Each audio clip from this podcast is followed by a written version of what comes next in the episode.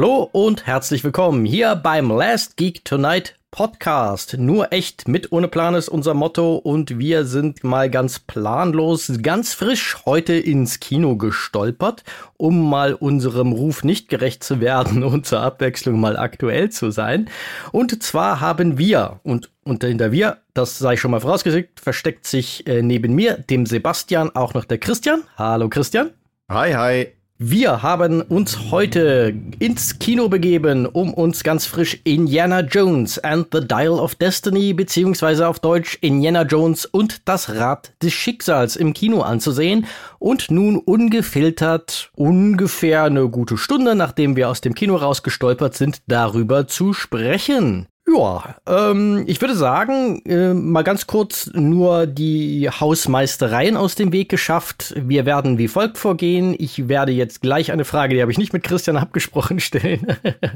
Und zwar eine kurze Einordnung. Wie fanden wir Indie bisher, damit man weiß, wo wir herkommen, wie wir die anderen Filme so ungefähr fanden. Und dann werden wir einmal spoilerfrei über das Thema sprechen damit äh, auch Leute, die jetzt noch nicht im Film waren, diesen Teil gefahrlos anhören können. Und wenn wir das Gefühl haben, wir haben spoilerfrei alles dazu gesagt, was wir sagen können, ohne irgendwas handlungsrelevantes, was nicht irgendwie in der offiziellen Synopsis eh drin steht oder von den Trailern verraten wird.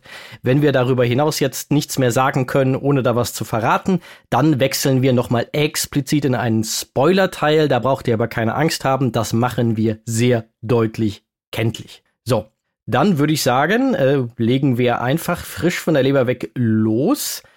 Und wie gesagt, äh, ich gebe gleich mal dich weiter, Christian. Was ist deine bisheriges Verhältnis zu Indiana Jones? Ja, äh, Indiana Jones, natürlich einer der großen Helden aus meiner Jugendzeit. Ich weiß gar nicht, wann ich Indiana Jones das erste Mal gesehen habe. Äh, ich würde jetzt mal so auf 13, 14 tippen. Ich bin mir aber unsicher. Ich weiß auch gar nicht, was der zweite hat, glaube ich, eine Altersfreigabe von 16. Ich weiß gar nicht, was die anderen für Altersfreigaben haben. Ich glaube, die beiden anderen haben, aber da würde ich mich jetzt auch nicht drauf festnageln lassen. Ich glaube, der dritte hat 12. Ich glaube fast, dass der erste auch eine 16 eigentlich ist und dann irgendwann, also mal eine 16 war und dann ja. irgendwann mal nach neueren Kriterien runtergestuft wurde. Ja. Aber äh, ja, das äh, Dinge, aber dazu kommen wir gleich, die meine Eltern zum Glück nicht interessieren. äh, äh, meine definitiv auch nicht. Ich weiß, ich, hab, äh, ich, ich, bin mir sehr, sehr sicher, dass ich äh, die auch mit meinen Eltern gemeinsam geguckt habe, äh, bevor ich äh, alterstechnisch soweit war. Mhm. Ähm, aber halt nicht allzu jung, weil war ja nach der Wende erst frühestens quasi mit, mit 10, 11 Jahren möglich. Und ich würde jetzt mal so sagen, 12, 13, 14 war ich vielleicht, als ich das erste Mal mit Indiana Jones in Berührung kam. Und äh, ich habe die Filme geliebt. Ihr merkt auch schon an dem, wie waren die drei Filme. Äh, man, sortiert, man sortiert quasi schon einen aus.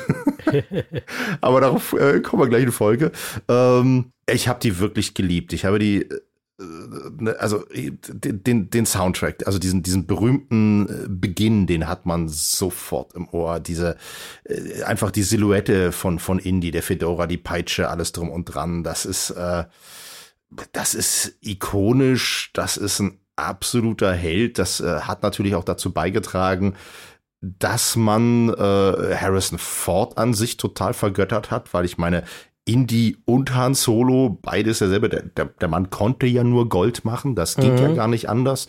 Man hat dann aus Prinzip Harrison Ford-Filme geguckt, äh, weil, weil man das einfach darauf übertragen hat. Ja, und, das kann ähm, man sich, kann man sich heute, glaube ich, wenn man das nicht miterlebt, hat kaum noch vorstellen, was für ein Star Harrison Ford mal ja.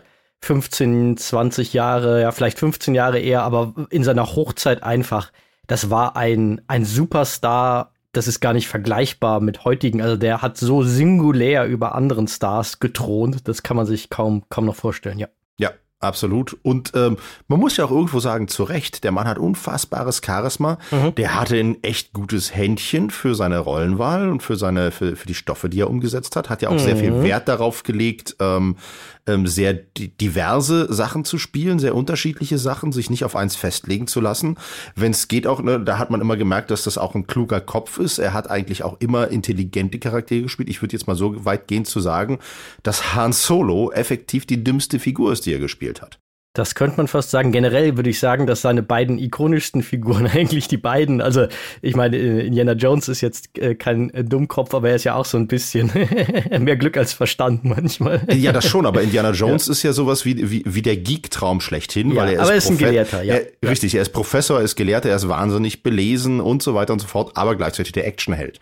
Ja. Also das ist ja das, wovon wir Geeks alle träumen. Ne? so. Das stimmt, das habe ich noch nie so drüber, nicht, noch nie so konkret drüber nachgedacht, dass dass Indiana Jones als Figur eigentlich ein kompletter Nerd ist, aber einer der Nazis verprügeln kann.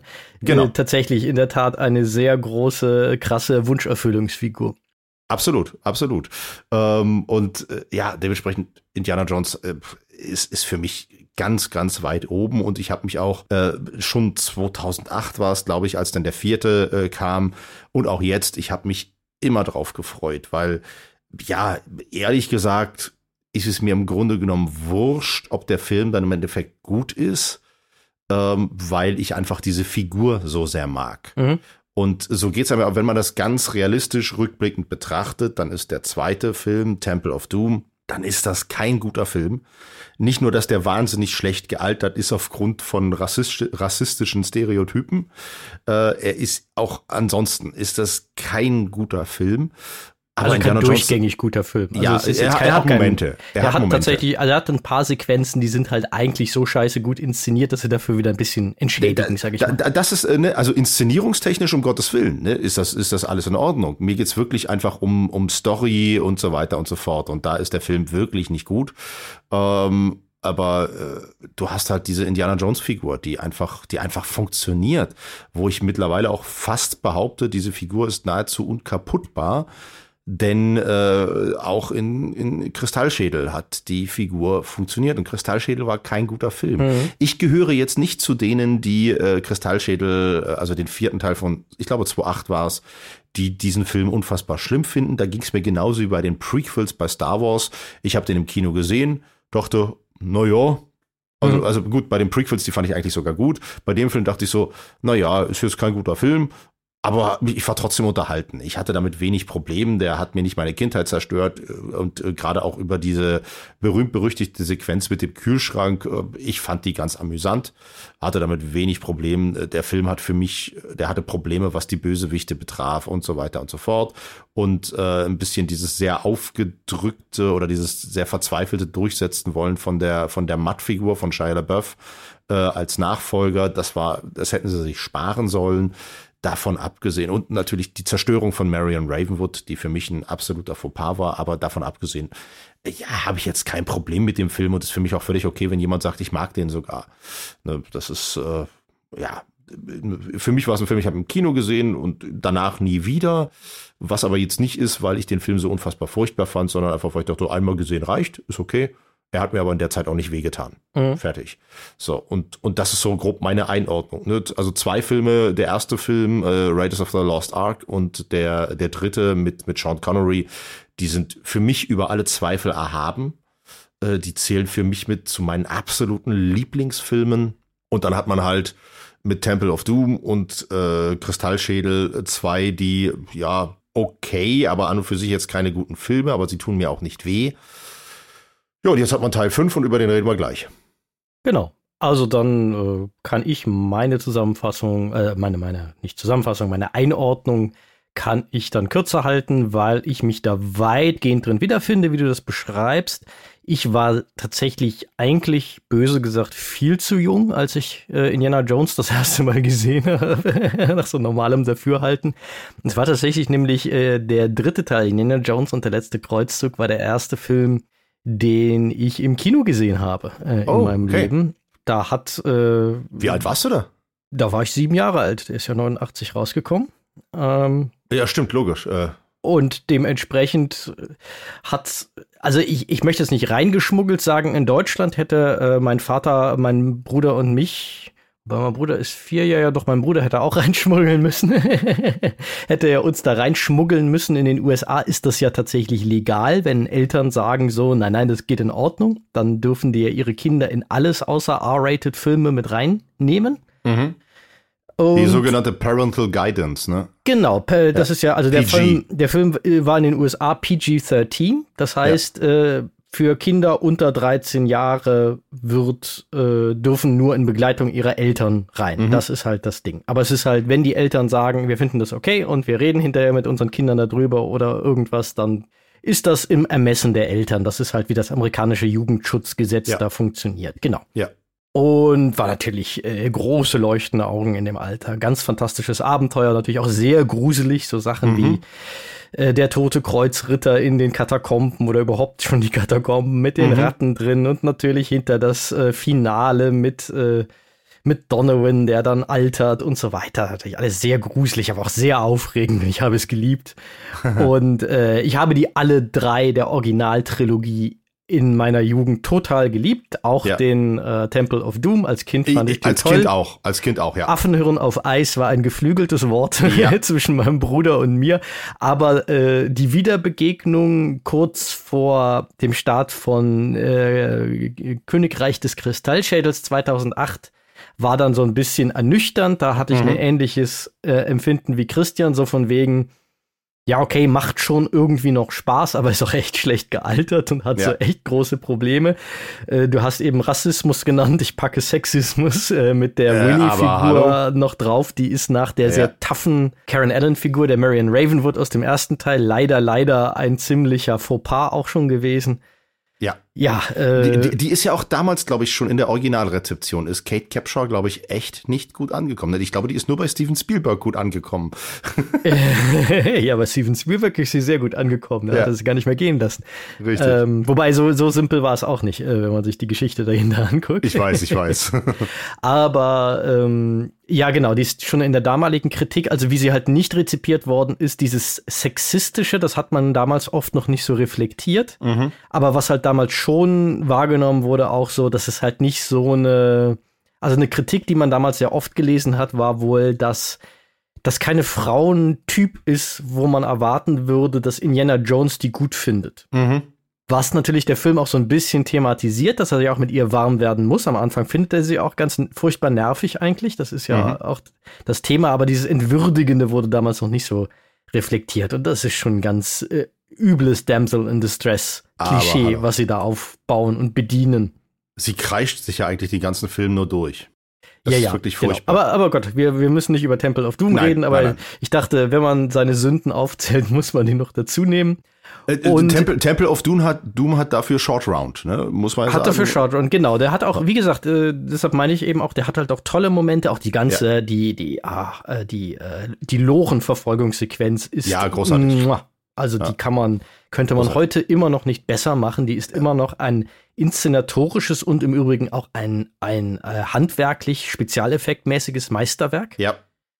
Ähm, und, absolut. Und ich hatte, ich weiß damals, ich hatte so Schiss, äh, hier Kalimar, Kalimar, Shakti. Ja, als Kind war das Boah, unfassbar gruselig. Ja, ja und da ja. wieder dem das Herz rausgeleuchtet. Oh, ja, ja, absolut, absolut. Also ne, ich bin mir auch sicher, dass dieser Film bis heute bis zu einem bestimmten Alter sehr, sehr gut funktioniert. Der hat, also ich würde fast sagen, so die 16 ist vielleicht ein Tacken hart, aber auch wirklich nur ein Tacken, weil mhm. der Film ist schon gruseliger auch noch, finde ich, als die beiden anderen. Ja, definitiv. Oder die drei anderen. Ja. Ähm, und noch ganz kurz zu Königreich des Kristallschädels geht es mir auch ähnlich wie dir. Ich war ein bisschen ernüchtert, bin ich aus dem Kino rausgekommen, aber ich hatte unterm Strich trotz ein paar Problemen meinen Spaß mit dem Film. Und er hat ein paar schöne Indiana Jones Charaktermomente, hat er definitiv. Also als er da in dem, äh, dem Lager zum Beispiel versucht, sich mit der Peitsche auf den anderen LKW zu schwingen und dann äh, schwingt er zurück und landet in der Windschutzscheibe des LKWs dahinter und sagt, verdammt, ich dachte, das wäre näher. Da hab ich äh, tierisch gelacht. Das sind so klassische Indiana Jones Momente, ja. die konnte er einfach immer noch. Ja. Ist halt auch Steven Spielberg bei allen Schwächen. Spielberg ja also selbst wenn die Drehbücher scheiße sind und die Filme eigentlich nicht gut sind, Spielberg-Filme haben immer so ein gewisses inszenatorisches Grundniveau, das ihnen sehr gut tut. Mhm. Weil der Mann ist halt einfach ein unfassbar brillanter Regisseur. Selbst wenn ja. er sich mal verrennt, ist der noch okay.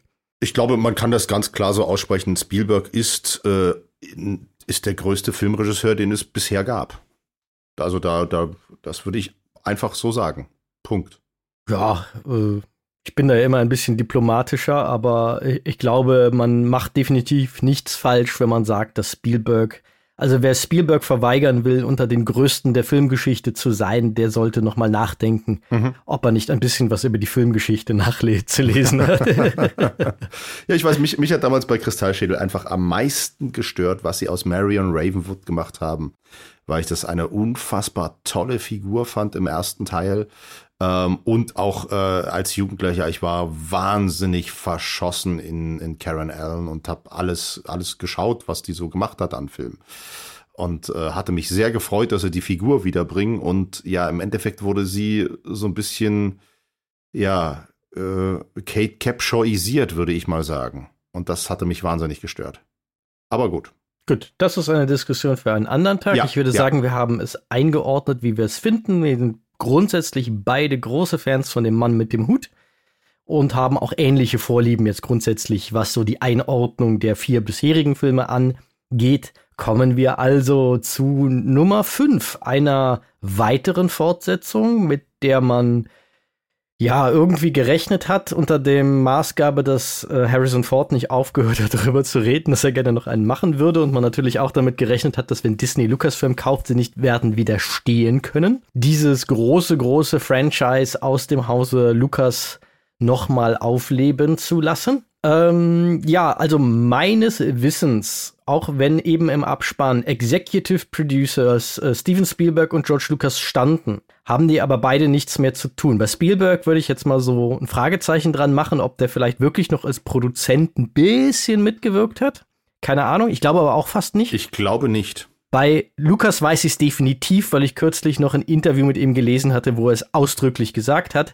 Dass aber Executive Producer, anders als bei Serien, ist bei Filmen oft auch so ein Ehrentitel. Ja. Der wird halt Leuten verliehen, entweder einem Schauspieler, der äh, einfach, um den Credit noch zu haben, weil er so wichtig für die Produktion ist, zum Beispiel, das ist so ein typischer Anwendungsfall für einen Executive Producer oder jemand, der viel Geld gegeben hat und mhm. auch aber eigentlich in das die Entstehung des Films nicht wirklich involviert war. Und ich nehme mal an, hier haben sie das gemacht, einfach ja, es, als Ehrerbietung an die beiden Väter des Franchise.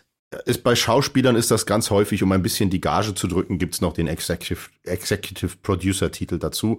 Der zählt quasi mit als Gage, weil dann kann man sich auch als Produzent bezeichnen. Hm. Aber meistens, wenn man Schauspielernamen als Executive Producer liest, dann hat das nichts damit zu tun, dass sie den Film wirklich produziert haben. Ja, also ich glaube, in diesem Fall zieht aber ziehen die Filmemacher einfach ihren Hut vor ja. den Erfindern.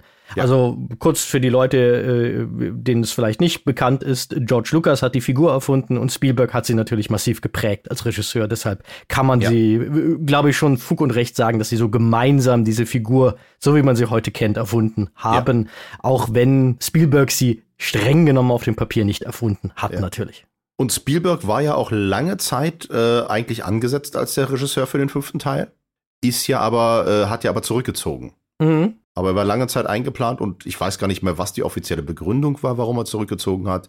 Ich gehe davon aus, die offizielle Begründung war Zeit, weil er sich um andere Projekte kümmert. Aber ja, also so, so, wie er sich geäußert hat, war tatsächlich einfach, er hat andere Projekte, die ihm sehr am Herzen liegen, mhm. seit vielen, vielen Jahren. Und die Fablemans zum Beispiel. Ja. Genau, die Fablemans und auch das West Side Story Remake waren, glaube ich, die beiden Projekte, die er in sehr kurzer äh, Aufeinanderfolge hintereinander gemacht hat. Und so wie er es, glaube ich, ausgedrückt hat, waren diese beiden Projekte halt Sachen, die er sehr, sehr lange machen wollte. Mhm. Aber von der Finanzierungs- von den Finanzierungsangeboten, die er dafür gekriegt hat, es nur ein sehr kurzes Zeitfenster gab, wo ihm sicher zugesagt wurde, dass er sie machen kann. Ja. Und dass er deshalb gesagt hat, okay, Indiana Jones Filme habe ich jetzt schon vier gemacht. Das darf dann jetzt jemand anders machen. Ja.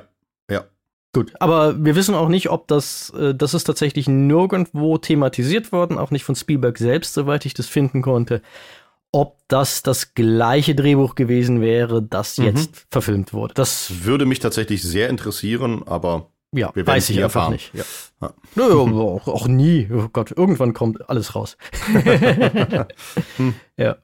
Okay, aber dann noch mal kurz zur Einordnung. Wer hat denn jetzt äh, diesen Posten übernommen. Ich, äh, also für den Regisseur müsste ich jetzt nicht in die IMDb stibitzen, das ist James Mangold. Ich wollte nur noch mal die, die Drehbuchautoren vor Augen haben, weil das Jess Butterworth, John Henry Butterworth, David Köpp und James Mangold. Ja. David Köpp hat auch schon am letzten Indiana Jones mitgeschrieben.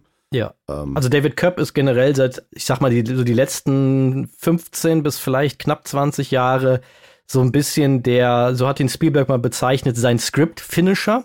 Ja. Der die Drehbücher vielleicht nicht im ersten Entwurf schreibt, aber immer so den letzten äh, Schliff sozusagen für ihn macht. Ja. Mhm. Genau, und James Mangold ist natürlich kein völlig unbeschriebenes Blatt. Den ähm, kennt man zum Beispiel für Walk the Line, man kennt ihn für Logan, the Wolverine und auch ein nicht sein berühmtester Film, aber einer, den man auch äh, gut äh, sich angucken kann, neben diesen beiden anderen sehr guten Filmen von ihm, ist Le Mans 66 gegen jede Chance, ist der furchtbare deutsche Titel. Im Original heißt er einfach Ford äh, versus Ferrari. Ja. Ein Film über die Rivalität von Ford und Ferrari beim berühmten 24 Stunden Rennen von Le Mans in den 60er Jahren. Wie gesagt, nicht sein berühmtester, aber für mich persönlich ha, müsste ich mich echt in mich gehen, ob ich nun Logan oder den seinen besten Film finde. Aber ich fand bisher einen Regisseur, der echt gute Filme gemacht hat. Abs absolut. Äh, Le Mans habe ich jetzt persönlich noch nicht gesehen. Du weißt ja, Autorennen und so, das ist nicht meins. Deswegen ja, aber es ist wieder ein Niki Lauda-Film damals. Ja. Kann man auch gucken, wenn man sich nicht dafür interessiert, weil es einfach ein richtig guter Film ist. Ja, würde ich wahrscheinlich auch tun, wenn ich es nicht vergessen würde. Und ich bin mir sicher, dass ich das wieder vergesse. Ja. Und ich glaube, dass der mir aufgrund meiner Sehgewohnheiten auch beim Streaming nicht empfohlen wird. Also da müsstest du mal ganz bewusst sagen, komm her, wir gucken uns den an. Ja. Äh, so, dann, dann also er war, wäre wär ich ganz offen für. Ich habe ihn auf Amazon Prime gesehen. Vielleicht ist er noch mhm. drauf. Für mich ist halt äh, James Mangold, äh, den ersten, den ich von ihm gesehen habe, war direkt sein zweiter und ich liebe diesen Film Copland. Äh, mhm. Großartiger Film äh, mit einem äh, ganz, ganz fantastischen äh, Sylvester Stallone. Insgesamt eine tolle Besetzung, ne, der ja erst äh, äh ist ja dieses Jahr, nee, letztes Jahr, glaube ich, verstorbene Ray Liotta dabei und Robert De Niro und so weiter. Toller, toller Film kann man gar nicht anders sagen. Äh, durchgeknallt, auch sehr, sehr zu empfehlen mit Winona Ryder. Ähm, also äh, Todeszug nach Yuma, ich glaube 3 to 10 to Yuma hieß der im Original. Äh, toller Western. Also mhm. der, der Mann hat wirklich, wirklich tolle Filme gedreht. Ja, ja, Tolle Filme. Kann man nicht anders sagen. Und selbst, selbst so, ne, hier der, der, der, der hat, er hat ja zwei Wolverine-Filme gedreht, den Logan, äh, den, also quasi Old Man Logan, den, den, den letzten, den ich fantastisch fand, äh, aber auch den davor, den Wolverine äh, Weg des Kriegers hieß er auf Deutsch, den hat er auch gedreht. Schwächerer Film, aber ich fand den immer besser, als er besprochen wurde. Ich hatte, ich war da durchaus ganz unterhalten drin im Kino. Den habe ich nie gesehen, da kann ich okay. nichts zu sagen, ja. Ich habe den gesehen und war durchaus ganz unterhalten. Aber der neue Logan ist tatsächlich ein sehr starker Film, ja. Ja, absolut, absolut. Und da, also gerade durch diesen Logan hatte ich doch Hoffnung für Indiana Jones, weil James Mangold für mich dort bewiesen hat, dass er quasi mit älteren Helden umgehen kann. Mhm. Dass er die inszenieren kann. Das hat große Hoffnung für mich geweckt. Ja. Ja, dann noch ganz kurz äh, hinter den Kulissen, äh, weil natürlich wird das Indiana Jones Franchise auch, ja, ikonisch ist ein komisches Wort für etwas, was man hört, aber ich nenne es jetzt trotzdem mal so. Äh, John Williams ist nochmal aus dem eigentlich schon Ruhestand zurückgekehrt, um natürlich auch hier wieder die Musik zu schreiben. Mhm. So, die wichtigsten Darsteller einmal ganz kurz. Natürlich Harrison Ford kehrt als der Mann mit dem Hut als Indiana Jones zurück. Ihm zur Seite stehen nun Phoebe Waller-Bridge als seine Patentochter Helena Shaw. Antonio Banderas als ein alterner Schiffskapitän, den irgendein älterer Freund von Indy. John Reese Davis kehrt zurück als Sala. Ja, Spoiler nicht zu viele der, der Dingens. Äh, dies ist im Trailer. Ich erzähle ja, ja, nur ich weiß die, schon, die im aber, aber, aber es gibt ansonsten, ne, ja. Äh, gibt's ja noch was. Ja. Du bist es schon gesprungen, das ist auch gut so. Ja, ja, ja. Nein, nein, nein, nein, das nicht. Toby Jones in einer kleinen Rolle als Basil Shaw, ein alter äh, Archäologen, Freund und Kollege von Indiana Jones und Mats Mikkelsen als ich nenne jetzt mal einfach keinen Namen, weil da auch ein bisschen mitgespielt wird, der finstere Antagonist, der sich Indiana Jones auf der Suche nach dem Artefakt, nach dem großen MacGuffin, um den es diesmal geht, in den Weg stellt. Und ich liefere jetzt eine noch kurz eine spoilerfreie Synopsis. Keine Sorge, die basiert auf der offiziellen Synopsis von Disney. Die offizielle Synopsis von Disney ist zwar grob irreführend, aber ich benutze sie jetzt einfach mal als Leitfaden, was man verraten kann. Und zwar wird kurz nach seiner Pensionierung wird der alterne Professor und Abenteurer Indiana Jones, der nur in einem College in New York unterrichtet, also nicht mehr dem alten Barnett College, wo er früher war, nochmal in ein gefährliches Abenteuer verwickelt und zwar in Begleitung seiner Patentochter Helena, sucht er nach einem seltsamen Artefakt, einem mächtigen Ziffernblatt, das von Archimedes geschaffen wurde und von dem die Nazis glauben, dass es den Lauf der Geschichte verändern könnte. Und mit eben solchen Nazis, die undercover immer noch agieren, muss er es dann aufnehmen, um das äh, dieses äh, Ziffernblatt zu finden. Das ist das titelgebende Rad des Schicksals um äh, ja, zu verhindern, dass die Nazis es einsetzen, um die Geschichte zu ihren Gunsten zu drehen. Das ist so die Prämisse. Ja, es, es spielt in den 60er Jahren. Es spielt in den 60er Jahren. Das bis kann man, glaube ich, noch verraten, ohne zu spoilern. Gut, und aus den Trailern, man sieht ja, dass es einen genau. Prolog gibt, in dem ein digital verjüngter Harrison Ford nochmal im Zweiten Weltkrieg direkt gegen die Nazis antritt. Ja. Der halt äh, 1900, wird das erwähnt, 44, 45 spielt? Ist nicht so ganz klar. Das ist, glaube ich, nicht so ganz klar, aber. Ja, ob das nun die Day-Time ist oder schon ja. wirklich kurz vor Kriegsende, ist nicht so ganz klar, aber halt so in den letzten zwei Kriegsjahren, sag ich mal. Ja. ja. Genau.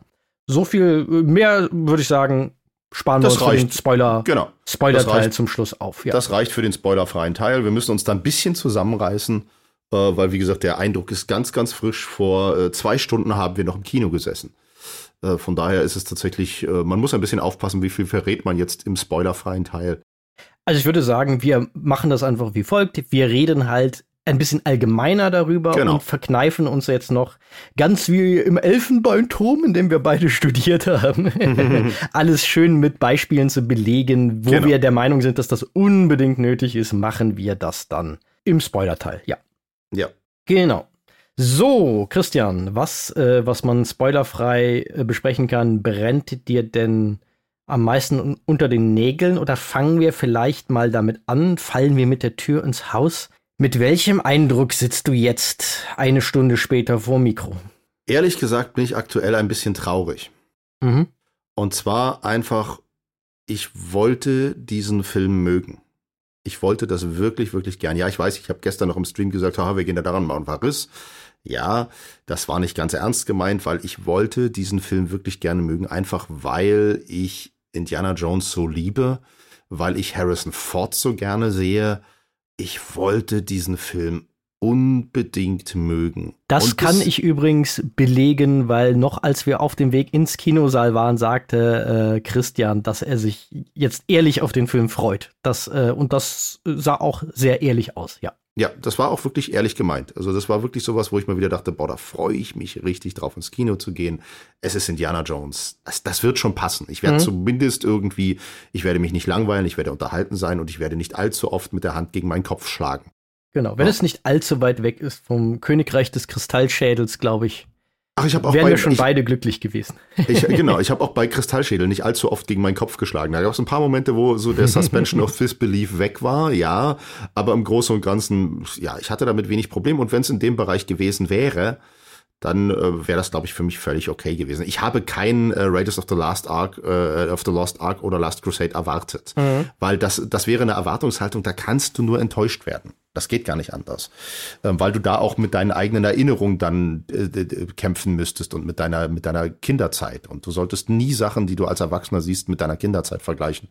Das kann nicht gut gehen. Ja, zum einen das und zum anderen äh, stammen die natürlich auch aus einer Ära, wo die, ähm, die Blockbuster-Achse Lucas Spielberg wirklich auf dem Höhepunkt ihrer Macht ja. sozusagen angekommen war und auch auf der Höhepunkt ihres qualitativen Schaffens. Gut, ähm, zurück zu meinem Eindruck. Also ich bin ein bisschen traurig, weil ich wollte diesen Film wirklich gerne mögen. Bis zu einem gewissen Grad, also oder sagen wir bis zu einem gewissen Zeitpunkt war es für mich auch okay und ich habe ihn noch gemocht und dachte, na ja, komm, ist jetzt nicht perfekt, aber ich gucke gerne zu. Ich habe Spaß an Harrison Ford, weil man sieht, wie viel Spaß Harrison Ford einfach daran hat, diese Figur zu spielen. Ähm, aber irgendwann war für mich einfach die Luft so dermaßen raus und die Ärgernisse an diesem Film haben so dermaßen überhand genommen, dass ich einfach den Spaß verloren habe. Mhm. Und das, du hast es ja auch gemerkt, das war dann der Zeitpunkt, ich habe mich dann das erste Mal zu dir gedreht und dir irgendwas zugeflüstert, was ich einfach loswerden musste, weil ich sonst geschrien hätte. Ähm, und das hat sich ja dann auch gehäuft. Dann haben wir ja beide angefangen, uns gegenseitig Sachen zu, zu raunen, weil wir offensichtlich beide, es bei uns beiden offensichtlich irgendwann die Schmerzgrenze überschritten hat. Und das macht mich irgendwie traurig, dass dieser Film es nicht geschafft hat, ähm, ja, zumindest für so einen versöhnlichen Schlusseindruck zu sorgen. Das Mhm. finde ich irgendwie, ja, mach, ich bin traurig. Kurz Mhm. und knapp. Okay, wenn ich ein Gefühl mir aussuchen müsste, und das ist fast ein bisschen gemeiner noch als traurig, ist gleichgültig, Mhm. weil über die Dinge, die mir an Königreich des Kristallschädels nicht so gut gefallen haben, habe ich mich tatsächlich mehr geärgert als hier. Mhm. Weil der Film halt auch so viele gute Momente hatte, dass ich dachte, ach, ein bisschen mehr Polish, ein bisschen mehr Sorgfalt beim Drehbuch und daraus hätte ein Film zumindest nah an dem Niveau von Raiders of the Lost Ark und Last Crusade werden können. Mhm. Und äh, fand, hab mich halt ein bisschen geärgert, dass sie das verpasst haben. Und hier war der Film irgendwann so fast schon lächerlich schlecht, Mhm. dass er mir jetzt schon egal ist. Ich finde es auch Mhm. auf so ein, so ein weinendes Auge habe ich auch, weil es halt so eine verpasste Chance für einen versöhnlichen Abschluss mit Indiana Jones. Ja, ja, genau das Ist- ist das, was mich traurig macht. Ist einfach.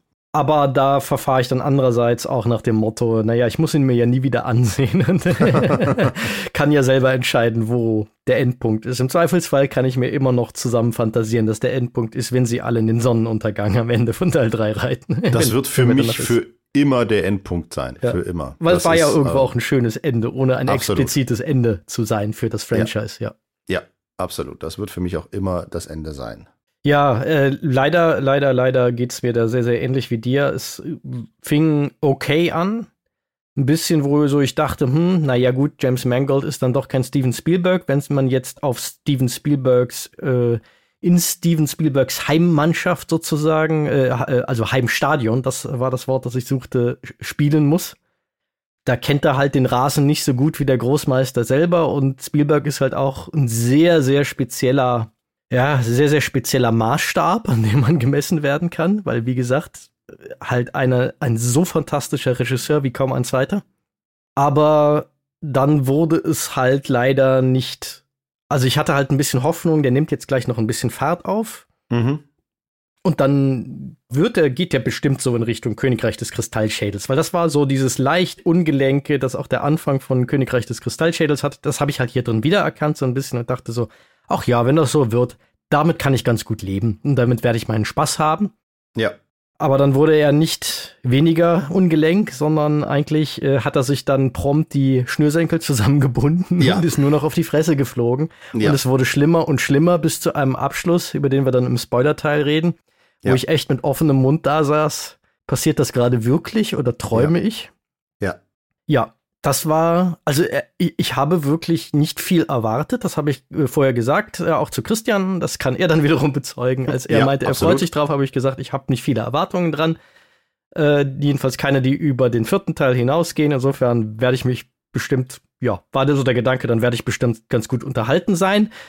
Und ich bin ein bisschen entsetzt, dass diese Erwartungen deutlich unterboten wurden, weil das habe ich bei allem Geraune und Geunken nicht von James Mangold erwartet, weil wie gesagt, eigentlich halte ich den Mann für einen guten, oder ich halte den Mann nach wie vor für einen guten Filmemacher, aber irgendwas ist hier meiner Meinung nach gehörig schiefgelaufen. Ist es definitiv. Man merkt es ja auch daran, dass, ja, ganz böse gesagt, effektiv sich James Mangold ja selber schon von diesem Film distanziert in Ach, hat er? Interviews. Tatsächlich? Ja, ja, ja, ja. Er hat, ähm, ich kann es jetzt nur grob paraphrasieren, er hat sowas gesagt wie, naja, er ist ja kein Steven Spielberg, musste sich ja aber auf Steven Spielberg-Terrain bewegen und hat da versucht, Steven Spielberg nachzumachen, äh, was aber, ne, äh, er, er ist es halt nicht und dementsprechend ist das halt so halbgar, so im Grunde genommen. Ah, okay. Und das ist, äh, das, also, äh, da, da bittet er quasi schon im Voraus um Vergebung. Ja, das um klingt, nach, Vergebung. das klingt nach Schadensbegrenzung, weil Ja. ihm selber irgendwas an der Produktion nicht geschmeckt hat. Ja, absolut, absolut. Äh, das hatte mich auch ein bisschen alarmiert, aber ich dachte, ach komm, äh, gib dem eine Chance, mal gucken. Und äh, ne, ich fand vor allen Dingen auch den Anfang mit dem, mit dem De-Aging von Harrison Ford, das hatte für mich überraschend gut funktioniert. Ja, es ist nicht perfekt. Äh, man sieht immer noch, dass das ein Effekt ist und man sieht immer noch an, gerade auch an, an Bewegung, an Geschwindigkeit der Bewegung, an Körperhaltung der Figur und so, mhm. sieht man nach wie vor, das ist ein älterer Mann, der hat einfach eine andere Körperhaltung, ist ein bisschen gedrungener, ein bisschen, ne, die Schultern einfach ein bisschen runter und so weiter und so fort. Das sieht man einfach, aber ich konnte das sehr, sehr zügig ausblenden, trotz ein paar Beleuchtungsschwächen etc. pp, die einem diese äh, Immersion immer wieder ein bisschen genommen haben. War ich da gut drin? Konnte ich das gut glauben und fand sogar eigentlich ganz cool, dort den jungen Indie zu sehen. Mhm. Fand ich eigentlich, fand ich eigentlich wirklich, wo ich dachte, ach, wenn sie das, wenn man das mal so punktuell einsetzt, finde ich das ganz cool. Hatte auch effektiv Spaß an den klischeehaft bösen Nazis, äh, ne, oder ganz besonders mal Thomas Kretschmann. Äh, Im Grunde genommen ist das auch so ein One-Note-Character, aber äh, ich hatte sehr viel Spaß mit Thomas, Thomas Kretschmanns Figur. Äh, mochte ich sehr ähm, war mir der liebere Bösewicht als dann äh, Mats Mikkelsen. Mhm. Weil er wenigstens irgendwie, weiß ich nicht, ja, Mats Mikkelsen hat irgendwo seine Ausstrahlung verloren für diesen Film. Das ist ein bisschen komisch. ja, ist halt ein ähm, klassischer Indiana Jones Nazi, so wie, wie, die sein müssen. So drüber böse einfach, dass es ihm aus jeder, jeder äh, Pore trieft. Ich meine, die Nazis. Also Thomas Kretschmann meinst du? Thomas Kretschmann, genau. Ja, ja, ja. Weil äh, die, die Indiana Jones Nazis waren ja immer bewusst eigentlich Nazi-Parodien. Also, ja, und das, äh, Thomas Kretschmann spielt es halt auch als Parodie. Einfach schön steif, zackig und böse mit finsteren Blicken. Und das funktioniert für mich auch ganz gut, ja. Ja, ja. Besser als das De-Aging, muss ich sagen. Das mhm. ist halt so, das muss ich gleichzeitig kritisieren, weil sie es gemacht haben, was ich immer noch so eine leicht schlechte Idee finde, weil mhm. mich halt doch immer wieder rausgerissen hat, leider. Okay. Aber ich muss es trotzdem loben, weil es ist eigentlich fantastisch gemacht. Es ist halt aller, allerhöchstes De-Aging-Niveau, aber es ist halt nicht perfekt. Und mhm. ähm, irgendwie war ich dann so ein bisschen, ja, manchmal ein bisschen zu genau hingeguckt. Das mag aber auch eine Berufskrankheit sein. Vielleicht wird das vielen Leuten viel weniger auffallen. Was ich interessant fand, ähm, äh, das war mir begegnet kürzlich, dass der, ähm, äh, also da würde mich mal interessieren, wie viel davon hat Harrison Ford wirklich selber gespielt? Also bestimmt für alles eine Schauspielreferenz, damit sein, seine Gesichtsausdrücke passen, ja. Aber interessanterweise haben sie unter anderem den schon oft mal äh, genannten Anthony Ingruber, der ihm ja ah, unfassbar ähnlich ja. sieht, auch, Und auch wohl wahnsinnig als, gut äh, nachmachen kann, ja. Als On-Set-Double benutzt für diese Sequenz. Ah, und ich nehme mal an, dass das, was man da sieht, so ein Amalgam ist aus seiner körperlichen Präsenz dort. Also mhm. ich würde vermuten, dass wenn du ihn irgendwie jemanden schlagen siehst oder irgendwo langlaufen siehst, dass das eher Ingruber sein wird als Harrison Ford. Einfach damit mhm. es eben nicht zu sehr nach altem Mann, der de-aged wurde, aussieht. Und dann für alles irgendeine Schauspielreferenz mit Harrison Ford aufgenommen wurde und dann Vielleicht kommt auch da dieses letzte bisschen Uncanny Valley her, dass da wie bei Frankensteins Monster die finale Performance aus Ingruber und äh, Ford zusammengestöpselt werden musste. Das Aber ist möglich, das ist möglich. Gerade wenn man das bedenkt, ja. ist es bemerkenswert gut. Deshalb will ich halt auch nicht zu so sehr darauf einprügeln, weil es ist ein fantastisch gemachtes De-Aging. Ja. Ich stelle nur die Frage, bis es wirklich perfekt ist, ob man sich nicht einen Gefallen tut, damit diese Stunts zu lassen und andere Erzähllösungen zu finden.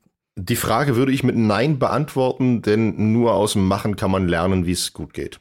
Das denke ich dann halt auch wieder zum Beispiel die, das De-Aging von, äh, was, was heißt das? De das ist ja kein De-Aging, aber sozusagen, es ist ja von der Technik her, ist es ja durchaus vergleichbar. Die digital, digitale Performance von Tarkin in äh, Rogue One die ist technisch deutlich schlechter. Da merkt man die Fortschritte, die sie gemacht haben. Und die hat mich aber weniger gestört. Mhm. Vielleicht ist da einfach, wenn die Erzählung einfach richtig für einen funktioniert und die Inszenierung ist es vielleicht, vielleicht wäre es dann kein Thema gewesen. Ich hatte halt mhm. auch am Anfang schon so ein bisschen mit so holpriger Inszenierung, aber dazu kommen wir gleich gefremdelt und vielleicht war das das größere Problem am Ende des Tages als das die Aging.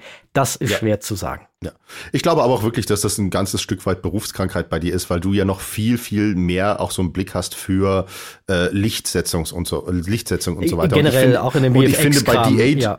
Ja, und ich finde, bei De-Aging ist Lichtsetzung ganz, ganz wichtig. Mhm. Ähm, und da hat man öfters mal, äh, auch in, in dem, äh, in diesem, weiß ich nicht, lass es 30 Minuten gewesen sein oder so, der Anfang. Ähm, das waren die Momente, die mich gestört haben, immer wenn genau auf Harrison Fords Gesicht so ein Lichtfleck ist, wo ich sage, Ne, nur sein Gesicht strahlt und alles andere nicht und dann funktioniert es nicht. Ja. Das ist irgendwie, das ist eine ganz komische Entscheidung, so nach dem Motto, guckt mal, er ist wieder jung, er hat einen Schein im Gesicht, lass das einfach weg, lass das Licht natürlich, dann funktioniert das besser. Ja, ich glaube, weitgehend haben sie das schon versucht. Ich glaube, es ist ihnen nur nicht ganz gelungen. Man darf ja nicht ja. vergessen, die wirklichen, wirklichen Top-De-Aging-Techniken, die auch durch die Bank weg halt gut funktionieren, das heißt im Endeffekt, dass sie seinen Kopf weitgehend durch einen digitalen Kopf ersetzen. Ja. Und dann das Lichtmatching perfekt hinzukriegen, boah, das mhm. ist auch schwer. Also da kannst du die Natürlich. 30 der besten Visual Effects Leute der Welt und bei ILM laufen eine Menge davon rum. Kannst du dann einen Raum holen und sie darum bitten zu sagen, äh, warum sieht das verkehrt aus und viele ganz, ganz oft wird es Szenen geben, da kratzen sie sich auch am Kopf und sagen so, ja, es ist irgendwas ist falsch. Wir wissen selber nicht was und ja. irgendwann muss es dann halt mal fertig werden. Ja, ja. ja. Ne, wie gesagt, ich finde es auch gar nicht so schlimm. Mein Gott, äh, man, man muss das ja ausprobieren und machen, um daraus zu lernen, weil ne, wir erinnern uns alle an die äh, ja jetzt nicht gerade perfekten Effekte in den Prequels. Aber selbst die äh, haben dafür gesorgt, dass es äh, in der Effekt, äh, in Effektsachen dann deutlich, deutlich voranging. Absolut. Dann muss man halt sowas einfach mal machen und dann müssen wir als Zuschauer einfach sagen, okay, akzeptieren wir jetzt als Mittel ähm, und damit ist gut. Ja, ich glaube, das, das Schwierigste daran ist und bleibt halt auch einfach, dass hier ein Mensch dargestellt wird. Ja. Und nichts können Menschen so gut lesen wie menschliche Gesichter. Und das ja. ist halt so die Königsdisziplin. Man verzeiht halt bei einem Jar Jar Binks technisch mehr als bei einem ja. jungen Harrison Ford, weil man da einfach äh, so viel Hirnreferenz hat, nicht nur ja. über Menschen allgemein, sondern auch noch diesen spezifischen Menschen in dieser spezifischen Rolle. Es ist halt, äh, hui, ich, ich möchte diesen, äh, diese, ähm, diese äh, Klippe nicht draufklettern müssen. Drücken wir es mal so aus. Ja, absolut, absolut. Ja, für mich hatte dann aber auch, also ne, ähm, ähm, ähm, um den Bogen jetzt zurückzuspinnen, äh, ohne, ohne zu spoilern, wir haben so den ersten Teil mit dem De-Aging, der funktionierte gut und dann geht das Ganze in die 60er Jahre, ähm, in, die, in die quasi aktuelle Zeitlinie. Und da fängt es dann leider wirklich, wirklich an zu holpern. Mhm. Ähm, und das liegt für mich, und das, das ist mir in den ersten 30 Minuten noch gar nicht so sehr aufgefallen. Ähm, beziehungsweise habe ich das noch nicht so schlimm empfunden, aber in der, äh, ab da ging es mir einfach so, Indiana Jones ist ja nun mal eine Actionfilmreihe. Mhm. Aber Holler die Waldfee war das grottenschlecht inszenierte Action. Und zwar durch die Bank. Das ist mir, wie gesagt, in dem de-ageden Teil habe ich es ja noch gar nicht so empfunden.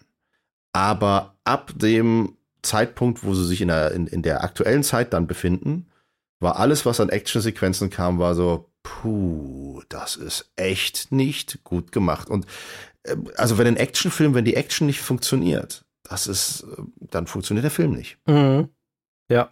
Ja. Ja, das ist so, du hast dich ja das erste, Gott, eine der ersten Sachen, wo wir kurz miteinander geflüstert haben, war ja irgendwie, äh, ging ja so ein bisschen darum, wo du irgendwas meintest, so von der Richtung, von wegen ein, ein besseres Drehbuch diesem Film nee. mal gut getan, wo ich nee. ja noch gesagt habe, ich glaube, das Drehbuch ist das kleinste Problem. Die, die Meinung habe ich später revidiert. das, das erste, was ich dir zugeflüstert habe, und das ja. ist für mich ein ganz, ganz großes, das, das, ne, mir fällt es nämlich wieder ein, das erste, was ich dir zugeflüstert habe, und das ist ein, ein Problem, dass diese, dass sie innerhalb der Action Zeit und Raum überhaupt nicht erzählen können. Und das reißt dann immer wieder raus. Mhm. Ähm, und das erste, was ich erwähnte, war, als die Bösewichte fahren an einem Auto weg Harrison Ford und äh, die Phoebe Waller-Bridge-Figur und, und, und der kleine Junge, da passiert noch ganz viel und sie müssen noch irgendwie anderen entkommen und fahren hinterher.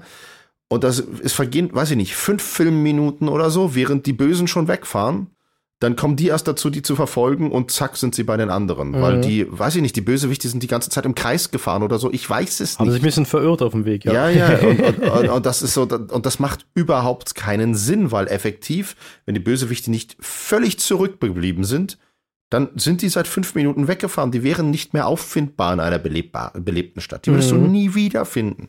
Und da ist es so, dann, äh, da passiert ganz viel nebenbei und zack haben wir sie und können uns mit denen die Verfolgungsjagd liefern. Und das ist, Du fragst dich einfach nur, wie? Und das passiert in diesem Film ständig, dass du dich fragst, wie zum Teufel? Ja, und was vor allen Dingen, was ich mich ständig gefragt habe, da kommen wir auf das Thema der Inszenierung der Action ja auch ganz stark äh, wieder ins Zentrum dieses Themas zurück, ist, äh, wo zum Teufel weil mhm. ein, wenn es etwas gibt, wo Spielberg ein Großmeister ist, dann ist es Action-Szenen, in denen du dich immer trotzdem fantastisch orientieren kannst. Du weißt mhm. immer, wo ist der Held, wo ist der aktuelle Schurke, mit dem er kämpft, wo sind im Verhältnis dazu äh, weitere Figuren, äh, was ist die Situation, wenn es da einen Weg zurückzulegen gibt, wie bei den Verfolgungssequenzen in den ersten, in anderen Indiana Jones Filmen, hast du immer so eine so ein Gefühl dafür, wo ist man im Rahmen dieser Reise, die da passiert. Das kann Spielberg halt wie kein zweiter. Und dieser Film kann das gar nicht. Mhm. Ich, ich, will jetzt nicht sagen, James Mangold kann das gar nicht, weil er hat bewiesen, dass er das kann eigentlich. Ja. Und deshalb ja. bin ich auch so irritiert, was hier passiert ist. Dieser Film klebt mit der Kamera super dicht die ganze Zeit an seinen Figuren. Er baut alle Actionbeats nur über Schnitt auf. Mhm. Und deshalb bist du ständig desorientiert. Das fiel mir schon in diesem Jahr noch okayen Prolog auf. Da habe ich es ja. halt noch darauf geschoben, dass das äh, die Umgebung, in der dieser Prolog spielt, halt eng ist und dass das so ein bisschen so eine gewollte Verwirrung aus dieser Situation heraus ist. Also, ne, das ist jetzt kein großer Spoiler. Es ist eine Zugsequenz. Ist ja, die ist ja auch im Trailer drin, ja. Genau. Aber dann gibt es halt Sequenzen, die irgendwo draußen auf der Straße spielen mit Autos und Motorrädern und einem Pferd und so weiter und so fort. Und es bleibt so. Und es ist ja. ganz, ganz, ganz komisch und irritierend. Also es, es, liegt ursächlich definitiv daran, dass diese, die, die Kamera dir nie einen Blick erlaubt, der dir einen Überblick geben würde. Etwas, was Spielberg ständig macht. Der schneidet immer wieder auf Kameraeinstellungen zurück das stimmt, jetzt wo du sagst, äh, hast du vollkommen recht. Es fehlt mal so eine Totale und die, so, ne? so ein dich, Überblick. Die dich ja. orientieren. Das muss ja. nicht mal eine richtige ja. Totale sein. Da gibt's, äh, ist gerade Spielberg sehr clever, wie er das ohne Totale hinkriegt. Ja. Aber generell auch ein Spielberg hat in seinen Action-Szenen äh, immer sehr viel weniger geschnitten, generell. Also es ist mhm. nicht so ein, der hat halt die Action-Beats sehr viel mehr im Shot aufgebaut und nicht über die Schnitts, die Schnitte zwischen den Shots. Und das ist halt hier leider, leider, es hat mich auf eine ungute Art und Weise an die äh, große Schwäche von Christopher Nolan erinnert. Es, es ist wie so Christopher Nolan Action-Sequenzen, mhm. weil der auch oft so dieses Problem hat. Christopher Nolan kann sehr, sehr viele Dinge sehr, sehr gut. Ja. Keine Frage, auch ein toller Regisseur. Aber Action zu inszenieren ist vielleicht nicht die größte Stärke mhm. die er hat. Also gerade auch so Faustkämpfe und sowas, die sind oft unfassbar verwirrend bei ihm. Und daran habe ich mich sehr erinnert gefühlt hier. Ja, das ist ja, das ist ja, braucht man sich ja nur den ersten äh, Dark Knight angucken. Das ist ja Cut, Cut, Cut, Cut, Cut, Cut, Cut. Mhm. Ähm, also das ist, das ist vollkommen richtig. Äh, das ist Action ohne Action effektiv. Ähm, ja, aber das ist, das ist mir gar nicht so bewusst aufgefallen, aber jetzt, wo du es sagst, es stimmt, es gibt keine so, so Establisher oder so, mhm. wo man einfach mal sagt, so, aha, da sind wir, da geht's lang und so weiter, sondern es ist einfach, ja, verschiedene Close-Ups in verschiedenen Autos aneinander geschnitten. Genau, in diesem kurzen, diesem zweiten großen Action-Set-Piece, das der Film hat, das wie gesagt auf einer Straße im Endeffekt den größten Teil spielt, da hast du so einen Moment, da treffen dann alle aufeinander, die ganzen Verfolger, die ganzen, alle Parteien sind irgendwie mal kurz an einem Punkt konzentriert. Und ich habe innerlich darauf gewartet, jetzt wirst du doch wohl mal, äh, wirst du doch wohl mal zurückschneiden auf eine Einstellung, wo man mal orientiert wird. Nö. Der Film wacht einfach weiter und klebt einfach am äh, Arsch von Harrison Ford, böse gesagt. Ja.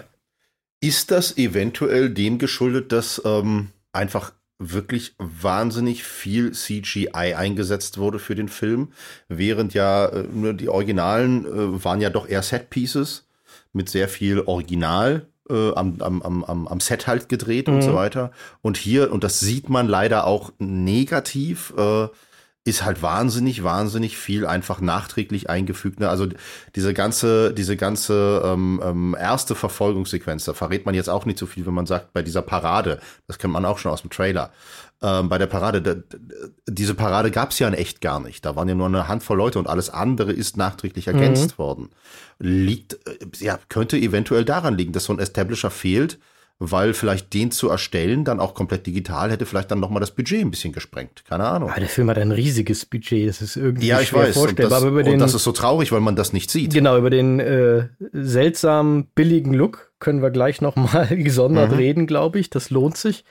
Ich mhm. weiß es nicht. Ich kann, ja, wenn ihnen wirklich irgendwie aus irgendwelchen Gründen, weil irgendwas bei der Produktion gewaltig schiefgegangen ist, dass das Geld aufgefressen hätte, dann könnte ich es mir so erklären. Aber es gibt ja nun genug vergleichbar budgetierte Blockbuster, die problemlos hinkriegen, auch mal eine orientierende Totale in ihre Szenen Ja, ich, ich kann mir auch nicht vorstellen, dass das, ich kann mir auch nicht vorstellen, dass das daran lag, weil das wäre ein sehr absurder Grund. also die, die, die Star Wars Prequels, wobei die sind natürlich auch äh, ja immer weniger CGI gewesen, als man ihnen immer unterstellt ja. hat. Das ist ja der Treppenwitz ja. der Filmgeschichte so ein bisschen.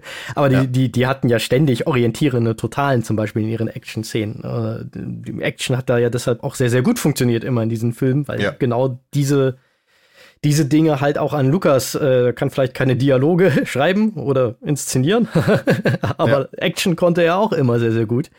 Ja. Und ähm, ja, ich weiß es nicht. Ich stehe ein bisschen, es ist mir ein bisschen ein Rätsel. Es ist ein bisschen schon nicht in dieser extremen Art und Weise auch James Mangolds Stil.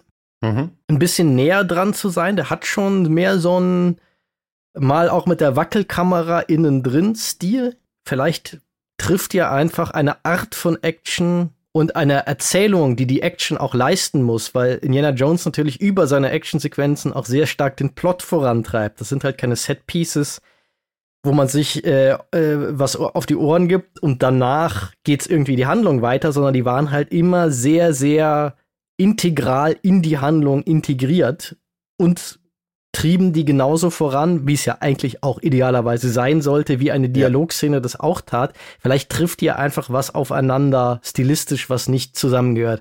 Aber ganz schlau werde ich jetzt so jetzt anderthalb Stunden nach aus dem Kino kommen immer noch nicht, woran das ja. gelegen hat. Geht mir genauso, geht mir genauso. Ich bin da auch an einigen Punkten einfach schlichtweg ein bisschen ratlos. Also gerade gerade was die doch etwas billig aussehende Optik betrifft. Man sieht einfach auch an einigen Stellen, ganz deutlich, ja, es ist, es ist Greenscreen, du siehst es einfach. Mhm. Und das verstehe ich bei so einem Budget nicht. Kann ich gar nicht anders sagen. Das verstehe ich da einfach nicht. Äh, es kann natürlich auch sein, dass ein bisschen was auch, warum die Action manchmal ein bisschen lahm wirkt, vielleicht daran liegt, dass, böse gesagt, Harrison Ford mittlerweile ein 80-jähriger Mann ist und einfach nicht mehr so schnell sein kann. Dann frage ich mich allerdings, warum man äh, nicht einfach andere Art von Action gewählt hat äh, die einem 80-jährigen Mann Respekt getra äh, äh, ähm, äh, zugute gekommen wäre. Ja, Respekt zollt. Respekt zollt, ja, genau, so. Genau. Ja, danke. danke ja, ja, ja, durchaus. Das mag ein mhm. Aspekt sein, aber dann war ich zum Beispiel wieder irritiert. Es gibt dann, äh, das ist das dritte große Action-Set-Piece, ist diese Autoverfolgungsjagd, von der du vorhin gesprochen hast, wo diese komische ja. Räumlichkeit entsteht die ist unfassbar schnell. Die ist viel schneller als alle Verfolgungsjagden mhm. in den von Spielberg inszenierten Indiana Jones Filmen. Mhm. So schnell, dass ich mir relativ sicher bin, da gibt's manchmal so kleine Merkmale in der Bewegungskadenz, an denen man das erkennt. Äh, da, da, das ist natürlich jetzt mein, mein sehr spezieller äh, äh, Blick von jemandem, der auch viel als Kameramann arbeitet, aber äh, das ist mir nur aufgefallen. Ich glaube, sie haben manche dieser Dinge noch beschleunigt in der Post, damit sie noch mhm. schneller aussehen. Garantiert, ja. Und da habe ich mich auch schon gefragt, warum braucht Indiana Jones das? Indiana Jones war immer aufregend, nicht weil es so schnell war, sondern weil es Gefahr glaubwürdig darstellen konnte, weil es mhm. glaubwürdig machte, warum Indiana Jones jetzt ein falscher Griff, ein falscher Schlag und alles ist vorbei. Dass du einfach ja. daraus kam das Risiko, daraus kamen die, die, jetzt fällt mir das deutsche Wort nicht ein, die Stakes, also so. Ja. Ja, also das, was auf dem Spiel steht, wurde genau. darüber erzählt. Ja. Und hier ist es halt alles so dieses eher so von der Tendenz, diese etwas, was ja überhaupt nicht zu dem Alter von der Figur passt, dieses etwas schwerelose äh, ähm, Computertrick-Action, wo auch du das Gefühl hast, wenn ein Auto mit irgendwas zusammenstößt, hat das nicht so das Gefühl, dass du, du hast nicht das Gefühl, dass es Wucht hat, dass da echt was hintersteckte.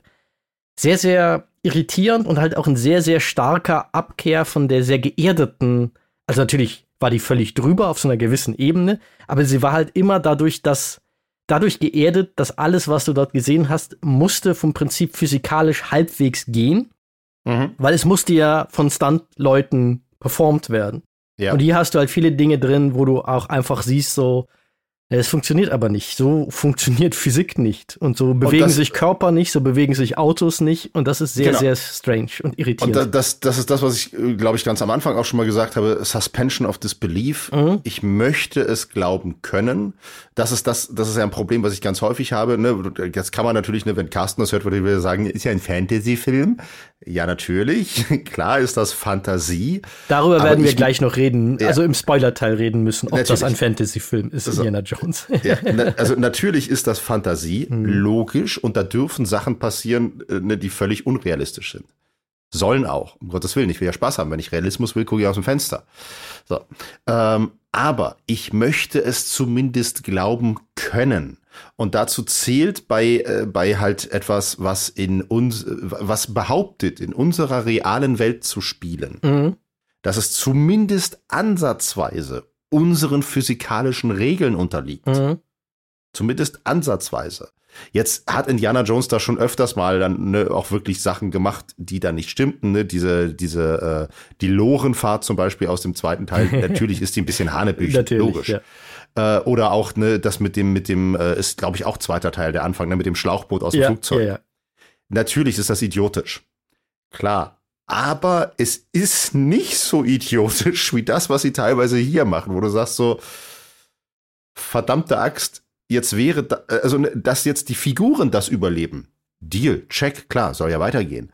Aber zumindest ihr Auto wäre echt sowas von im Arsch. Mhm. Und das kannst du ja schon lösen, ne? Dann ist das Auto halt im Arsch, sie springen raus, klauen sich das nächste. Ist doch überhaupt kein Thema. Das kannst du doch viel, viel eleganter inszenieren. Warum wird das nicht gemacht? Ja, vor allem ein großer Unterschied ist auch halt diese völlig aus jeder realen Physik entfernten Elemente waren in den bisherigen Indiana Jones Filmen in der Regel auch, also der, der vierte hatte dieses Problem auch manchmal schon so ein bisschen, weil mhm. sich da auch manchmal ein bisschen zu sehr schon auf die digitale Lösung, glaube ich, verlassen haben. Aber generell war das nicht so ein Dauerfeuer. Das waren so ja. ausgestellte Momente, wo der Film fast zum Publikum gezwinkert haben. Du erinnerst dich schon noch daran, dass George Lucas äh, da wegen dieser äh, dieser Pulp-Serials äh, aus den 30ern auf diese Idee gekommen ist. Oder, ja. Zwinker, Zwinker. Ja, Aber hier ist es halt so ein Dauerfeuer.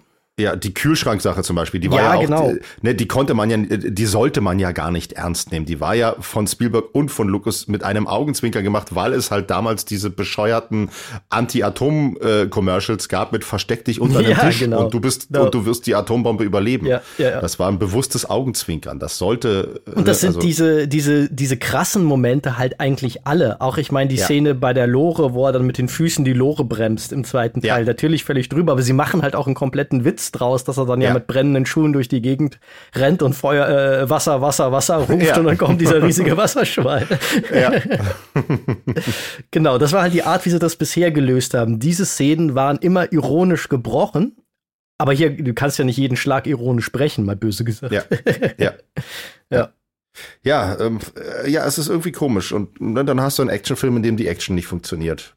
Und damit damit müsstest du dich jetzt auf Figuren und auf Dialoge mhm. konzentrieren. Ganz kurz noch, weil das brennt mir noch auf der Zunge. Ja, bitte. Das ist das eigentliche Problem, nämlich Indiana Jones ist kein Superheld.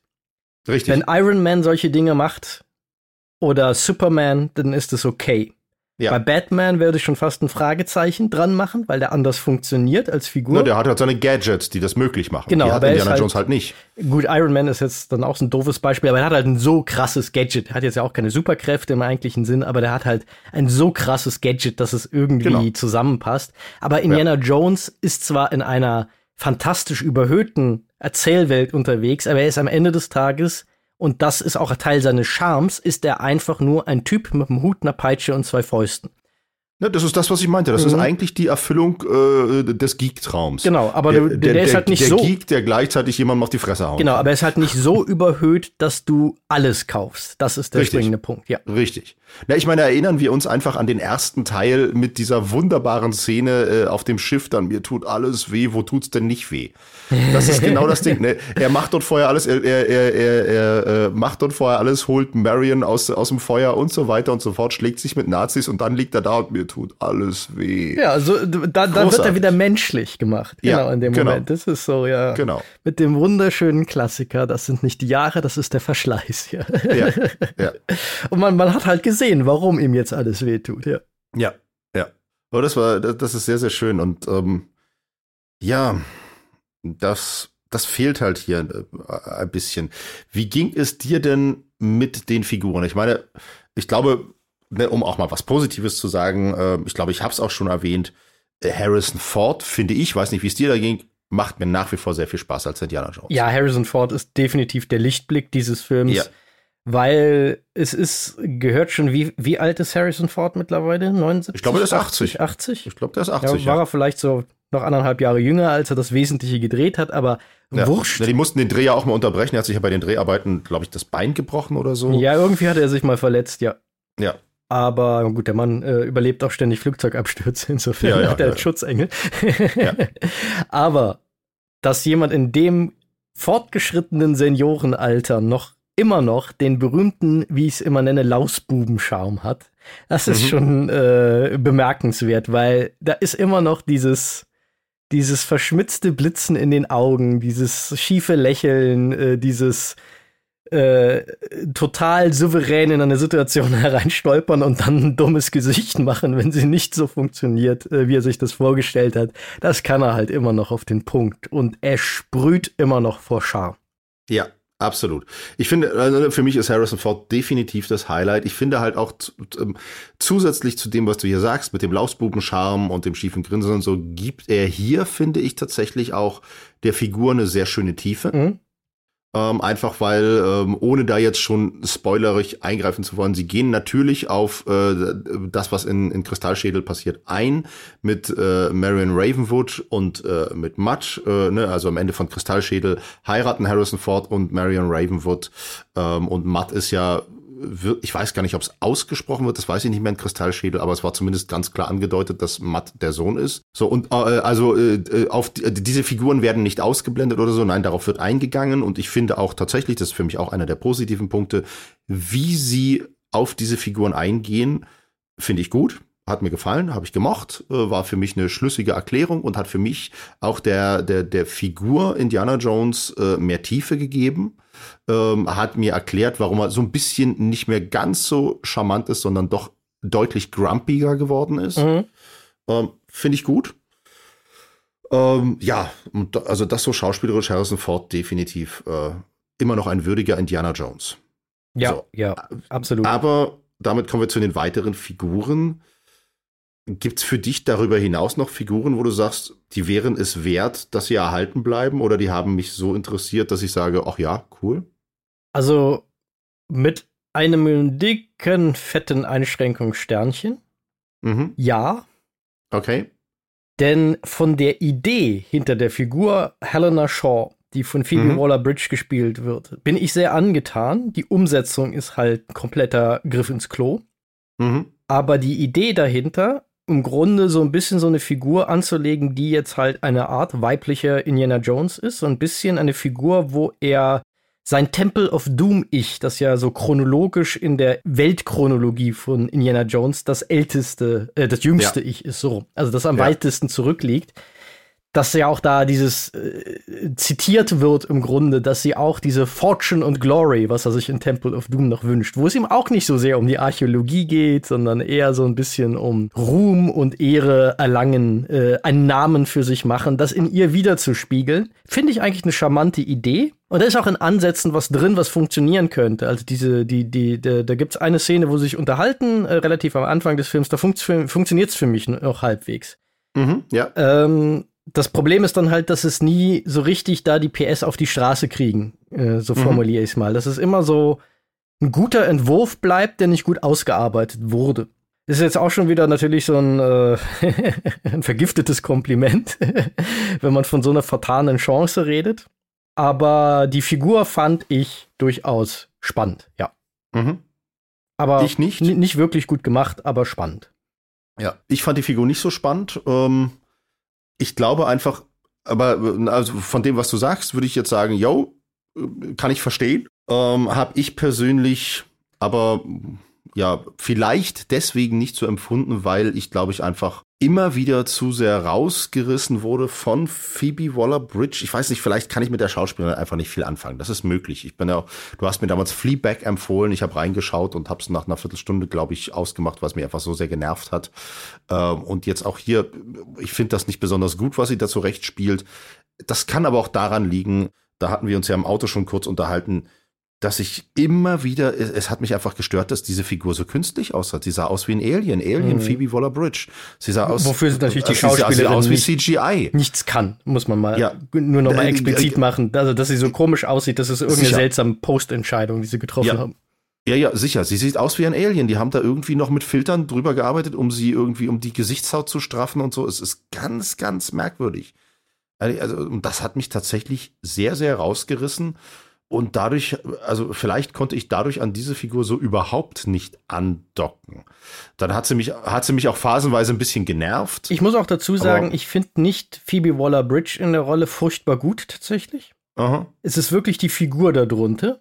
Ja. Weil Phoebe Waller-Bridge äh, in Fleabag mochte ich sie, weil sie soll auch nervig dort sein. Ob man sich daran dann stört oder belustigt, ist halt so ein bisschen ja. einfach eine Geschmackssache, ob das dann zündet oder nicht. Ich finde sie aber auch als Schauspielerin eher ein bisschen One-Note. Sie hat ja das Fleabag auch selber geschrieben und sie hat es mhm. sich selbst auf den Leib geschrieben und das hat dann sehr, sehr gut für mich funktioniert. Hier funktioniert es bedingt, aber mhm. diese Figur, die so ein bisschen an diese mich hat sie halt so ein bisschen erinnert, so eine, so eine Figur, die, wo vieles zusammenkommt, so eine, wie so eine Mata Hari-Figur fast, so eine Doppelagentin, mhm. so eine, so eine ganz tollkühne Frauenfigur in einer eigentlich noch sehr männerdominierten Welt, die sich mit allen Mitteln, die ihr zur Verfügung stehen, halt durch diese Welt durchmanövriert, um sich ihren eigenen Vorteil zu sichern. In ja. diesen Entwurf habe ich mich spontan verliebt. Ich hätte mir gewünscht, sie hätten ihn gut umgesetzt. Mhm. Ja, die Chance gibt ja vielleicht, ähm, wenn ich das den Tag richtig gelesen habe, äh, dann äh, ist Phoebe Waller-Bridge wohl jetzt äh, beauftragt, einen äh, Tomb Raider Reboot als Serie zu entwickeln, Aha, umzusetzen. Okay. Ja, ich hatte also, jetzt befürchtet, weil das war auch so ein Geschmäckle, das bei der Figur immer mitgeschwungen ist für mich. Die Figur riecht nach, wenn der Film funktioniert und die Leute diese Figur annehmen, können wir damit das Franchise weitermachen. Das, das ist, ist glaube ich, auch absolut geplant. Ja, und das ist ein bisschen zu offensichtlich für meinen Geschmack ja. geplant. Damit habe ich nämlich auch gefremdelt. Ja, wenn, das ist eh das ähnliche Problem wie bei Matt damals, bei Shia Ja, dass es ein bisschen ja. zu offensichtlich dieses Setup ist. Diese, so ja. dieser, wenn alles gut geht, Staffelstabübergabe, aber halt auch nur dieses, dieses Half-Assed, dieses, mhm. wenn alles gut geht. Nicht richtig mhm. durchgezogen, so nach dem Motto, wir sagen selbstbewusst, wir sind so überzeugt von dieser Figur mit dieser Schauspielerin in der Rolle, dass wir das jetzt volle Kanne durchziehen, sondern so ein bisschen so, da hält mal jemand den Zeh ins Wasser. Und das mhm. finde ich immer schwierig, erzählerisch ja. auch. Ist, ist übrigens auch ähnlich ne, zu dem, was ich vorhin zu James Mangold gesehen hat, gesagt habe, dass er sich quasi schon für den Film entschuldigt hat. Er wurde in dem Zusammenhang auch gefragt, äh, Phoebe Waller-Bridge, äh, kann sie das jetzt ein bisschen übernehmen? Und er meinte, ja, absolut, äh, total geeignet dafür und tolle Figur, die sie da gespielt hat und so weiter und so fort. Ja, äh, würden Sie das denn dann auch inszenieren? Um Gottes Willen, nein. so. und das finde ich da auch so, hm, ja, also du, da, da hörst du äh, im ersten Teil hörst du äh, die äh, die Disney Corporation sprechen und im zweiten Teil hörst du James Mangold persönlich. So, ja. hm. naja. Ja, ähm, aber im Endeffekt ist das ja, ist, ist die, ähm, jetzt habe ich den Namen vergessen, wie heißt die Figur? Helena Shaw. Helena, meine Güte. Äh, ist die Helena-Figur ja äh, die noch am meisten ausgereifte? Mhm. Denn alle anderen sind äh, irgendwie sehr, sehr eindimensionale One-Note-Charakter. Also ne, angefangen bei den Henchmen von Mats Mikkelsen. Äh, gut, Henchmen dürfen One-Note-Charakter sein. Das sind jetzt One-Note-Charakter, die sind wirklich so grauenhaft One-Note. Ah, die müssen mal auf die, die Sonnenbank. Die sind alle so blass. Es ist halt nicht so ein, ja. so ein schöner, wenn, wenn mehr so, so Thomas Kretschmann-Nazis noch da gewesen wären. Ja. Noch fünf davon in leichten unterschiedlichen Varianten und alles wäre fein gewesen. Aber es ist halt, die, die, die sind halt nichts. Also sind halt, die sind eigentlich sind sie halt Half-Note-Characters. Da ist keine ganze Note da, an der man sich irgendwie abarbeiten kann. Und vor allen Dingen sind sie in ihrer, in ihrer, ja, Half-Notigkeit, sind sie auch noch so unfassbar doof, also wirklich so unfassbar doof. Sie bleiben sogar in Angesicht ihres kommenden Dahinscheidens absolut Half-Note. Mhm. Das ist so, wo du denkst so, Alter, so blöd ist niemand. Nicht mal der dümmste Nebencharakter verhält sich so im Angesicht des eigenen Todes. Das ist wirklich, das tut richtig weh. Das mhm. kann man mhm. gar nicht anders sagen. Es tut richtig, richtig weh. Nur um diesen, um diesen einen Charakterzug, den sie haben, zu erhalten. Das ist, äh, mh. Aber wir haben halt auch, und das finde ich tatsächlich, das finde ich sehr, sehr schade, weil ich bin ein großer Fan. Ich finde, man hat ein bisschen ein Mats Mikkelsen-Problem. Denn Gott ist Mats Mikkelsen blass in dem, was er da spielt. Und ich ja, mag Mats Mikkelsen. Aber hallo, ich, mag, ich mag ihn so, Mats so sehr. Ich bin so ein großer Mats ja, Mikkelsen-Fan. Ja. Und das, was er da zurecht spielt, zurecht spielen muss, das irritiert mich vor allem, mhm. weil ich, ich mag mich da, ich mag mich da irren, aber ich meine damals, als Mats Mikkelsen gecastet wurde, gelesen zu haben, dass es hieß, wir wollen Mats Mikkelsen unbedingt dabei haben, weil wir den so toll finden und der darf sich sogar ein bisschen die Rolle selbst aufs Leib schreiben. Darf da quasi aussuchen, was er da spielen will. Und wenn dann sowas bei rauskommt, dann bin ich da wirklich hochgradig irritiert. Ja. Und weil, weil das ist. Äh, Aber ja. vielleicht äh, muss man da seinem äh, Kollegen von seinem internationalen Durchbruch, äh, dem guten Daniel Craig, mhm. der so schön ja in Angesicht äh, seines äh, äh jetzt des wieder, also des nächsten Autorenstreiks, der ja gerade tobt, mhm. wie er sich erinnert hat an den seinen zweiten James Bond Auftritt und wie dann sie selber sich im Grunde ihre halbfertigen Drehbuchzeilen on set fertig schreiben musste und dann so ja. schön gesagt hat, and a writer I am not. Also, und ja. ich bin alles, aber kein Autor. Ja. Vielleicht hätte man Mats Mikkelsen das nicht selber machen lassen sollen, sondern einen also, Autoren. Ich, ich, also wenn das denn stimmt. Also ich möchte das nicht bei ihm abladen, weil er ist ein toller Schauspieler, das genau. muss man betonen. Ich sage das mit dem höchsten Respekt vor diesem Mann. Ich finde den ganz, ganz große Klasse eigentlich. Ja, ich will für das, was ich da jetzt gesagt habe, auch nicht die Hand ins Feuer legen. Ja. Das ist zwei Jahre her oder so. Aber es wäre das, der Co das war. von der seltsamen Art und Weise eine Erklärung, weil nicht immer, wenn Schauspieler anfangen zu schreiben, geht das gut. Das ist halt, ja. sind halt unterschiedliche Talente und nicht jeder hat halt beide. Das ist auch nichts Ehrenrühriges ja. dran. Ja. Und ich fand halt auch die, auch die Motivation des Bösewichts. Ne? Die Spoiler war jetzt natürlich noch nicht, keine Sorge. Aber auch die Motivation des Bösewichts war für mich irgendwie so, hm, okay. Naja. Ja, ja, das ging, ging in Ordnung, aber ich glaube, darüber reden wir lieber noch mal im Spoiler-Teil, ja. weil das ja. ist, glaube ich, also war für mich ein weniger ein Problem der Motivation. Die Motivation geht für mich im Rahmen dessen, was sie erzählen, in Ordnung. Ja. Nur das, was sie erzählen, ist so schreiend dämlich und äh, verfehlt das Ziel so meilenweit, dass da, glaube ich, deshalb die Motivation dann mitleidet, so ein bisschen. Mhm. Ja, also von mir aus können wir so langsam übergehen in den Spoiler-Teil. Ähm, Dann lass mir fällt es langsam schwer, mich da zurückzuhalten. Ich weiß ja. nicht, ob du schon zum Score noch was sagen willst im spoilerfreien Teil. Ja, lass, äh, lass mich kurz zwei Worte noch zu ja. zwei Dingen verlieren. Zum einen der, ja. der Look des Films, äh, das hatten wir mhm. angedeutet, er ist unfassbar billig, weil nicht nur die Action-Szenen sind ähm, sehr viel vor Greenscreen gedreht worden, selbst Szenen auf einem Boot zum Beispiel, wo ich mich frage, warum haben sie das zum alles in der Welt haben sie das in einem Greenscreen-Studio gedreht? Eine mhm. simple Dialogszene auf einem Boot und bitte, bitte, bitte. Warum macht ihr das nicht wie in den alten Filmen? Sucht euch ein Boot und seid auf dem Wasser, dann sieht es halt einfach echt aus. Sieht mhm. nach ganz schlechtem Greenscreen aus und irritiert die ganze Zeit unfassbar, weil die Beleuchtung der Figuren nicht richtig zu der Umgebung passt. Mhm. Äh, oh, äh, also ein ganz seltsam billiger Look. Und das andere, ja, du hast es angesprochen, die Musik. Auch hier jeder, der mich kennt, weiß, man kann mir nicht vorwerfen, John Williams zu wenig äh, zu huldigen. ja. Das ist einer dieser Menschen, wo ich mich, äh, äh, glaube ich, äh, so wie Al äh, Obelix vor Fallballer nur herausbringen würde, wenn ich vor ihm stehen und etwas Intelligentes sagen müsste. Oh, das würde ich so gerne mal erleben. und ansonsten dann vielleicht den Notfallplan hätte, mich vor ihm in den Staub zu werfen und zu brüllen, ich bin nicht würdig, ich bin nicht würdig. also das ist das, was ich über John Williams als Komponisten denke. Aber der Score hier ist okay, aber er ist seltsam inspirationsfrei für einen John Williams Score. Und er entwickelt auch überhaupt keinen richtigen Rhythmus. Und meine Vermutung ist, weil mir das ja schon mal bei ähm, Das Erwachen der Macht, dem siebten Star Wars-Film damals aufgefallen ist, wo auch so ein bisschen der Score keinen richtigen Rhythmus entwickelt, dass das, glaube ich, einfach daran liegt, der Film gibt ihm halt auch keinen ausreichend adäquaten Rhythmus vor, weil der Film ja. selber die ganze Zeit so stolperig, ungelenkt durch seine Szenen meandert und kein gutes Pacing hat und so weiter und so fort. Und da glaube ich äh, auch an John Williams dann irgendwann vielleicht so ein bisschen still verzweifelt ist. Weil das Ding ist, ich habe, ähm, der ist ja gestern oder vorgestern, auf jeden Fall jetzt ganz, ganz frisch rausgekommen. Da habe ich schon mal auf Apple Music in den Score reingehört. Und er hat teilweise wunderschöne neue Themen, die du in okay. dem Film aber überhaupt nicht hörst. Richtig. Weil der Film keine Szenen hat, die ihm Raum geben, sich auszubreiten. Zum Beispiel für die Helena Shaw-Figur hat er ein wunderschönes, neues, super äh, romantisch, mysteriöses Thema geschrieben, dass du in dem Film, ich habe mich echt hinterher gefragt, wo war das jetzt in dem Film? Weil ich habe es nicht also, wahrgenommen. Könnte ich, ich, ich, für mich gab es nur einen Moment, wo ich den Score ein bisschen wahrgenommen habe und das war tatsächlich ein Moment, wo er mich genervt hat in einer der Actionsequenzen. So, das war so ein bisschen, ich, ich dachte, da, hat er jetzt aber mal ein bisschen beim Weißen Hai kopiert, bei, ich glaube, einer Motorradverfolgungssequenz oder so.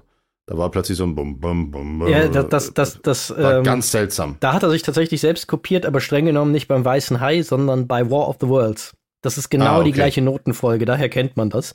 Das okay. ist mir auch tatsächlich. Hatte mich wahnsinnig gestört in dem Moment. Es hat war so für mich völlig unpassend. Auch rausgerissen, weil auch da, also es ist auch, glaube ich, ganz, ganz krass, weil ich sofort das so stark mit diesen War of the Worlds Bildern verknüpfe, dass ich mhm. einfach geistig plötzlich einfach überall war, aber nicht mehr in der Szene.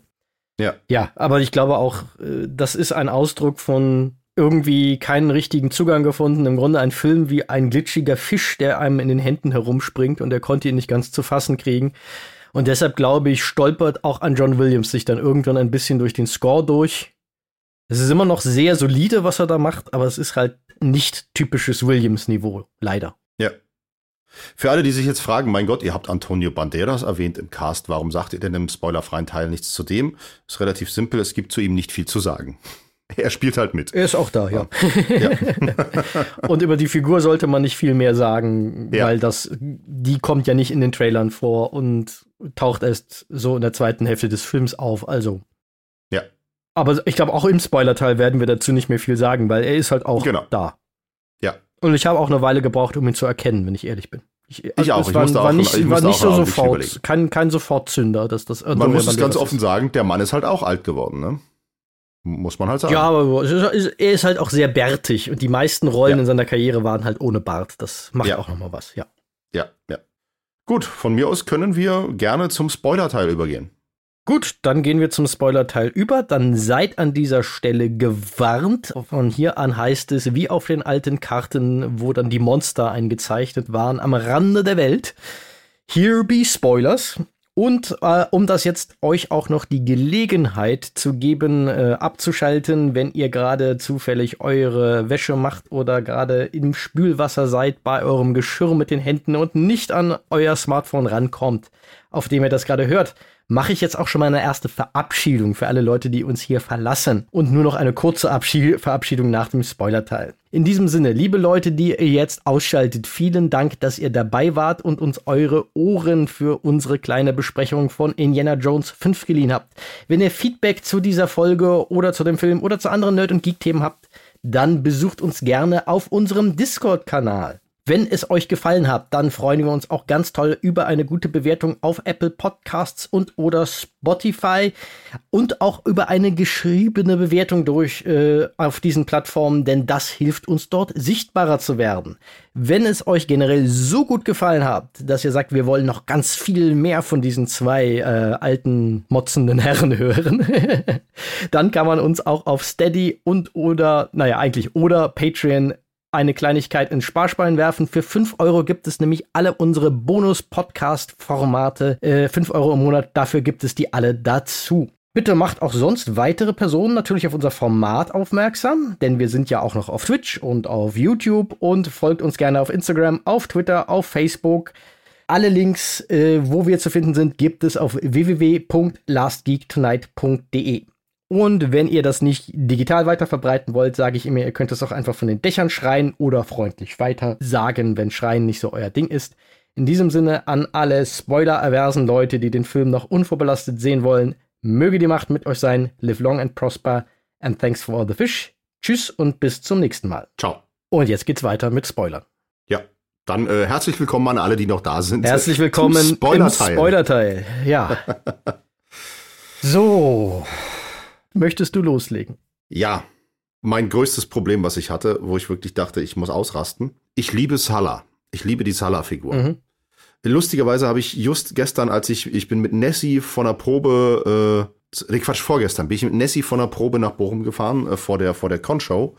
Ähm, von der Probe nach Bochum gefahren, habe mich mit ihr unterhalten, habe gesagt, ja, hier Freitag gehen wir Indiana Jones und so. Und ich freue mich. Und Salah ist ja auch wieder dabei, ähm, weil es ja auch immer, immer wenn Salah dabei war, war es ein guter Indiana Jones. Das heißt, Salah ist da, es wird also ein guter Indiana Jones. Ah, okay, das ist die gerade ungerade Regel, Regel der Star Trek-Filme nur für Indiana Jones. Okay. Richtig, wenn Salah dabei ist, wird's gut, weil Teil 1 Salah dabei war gut, Teil 2 Salah war nicht dabei, mö. Teil 3 Salah dabei gut, Teil 4 Salah nicht dabei, mö. Ja. So, also kann der ja nur gut werden.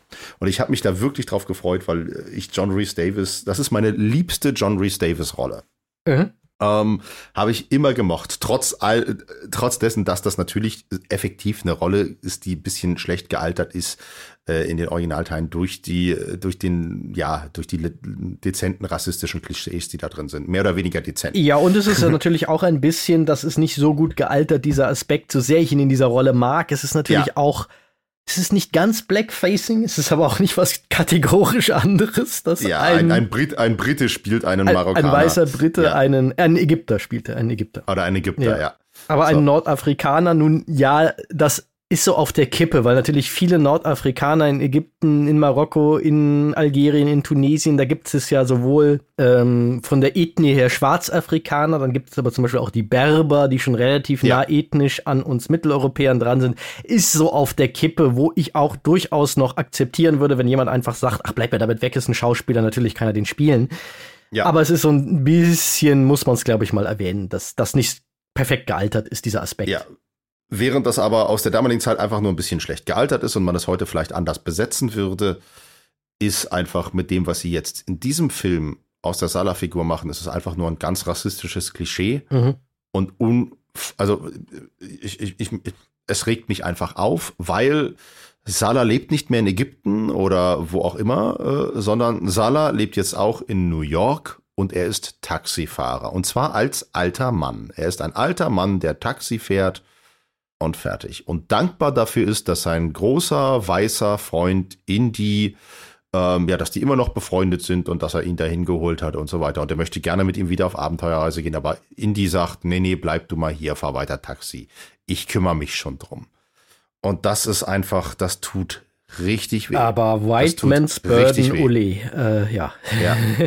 Also das ist tatsächlich das ist das rassistischste im Indiana Jones Franchise seit Temple of Doom und der Darstellung ja. der Inder dort, ja. Ja, und das ärgert mich so sehr, weil ich habe ja nicht mal was dagegen, dass Salah jetzt in Amerika ist, dass der in New York lebt, in der Nähe von Indy. Nichts dagegen.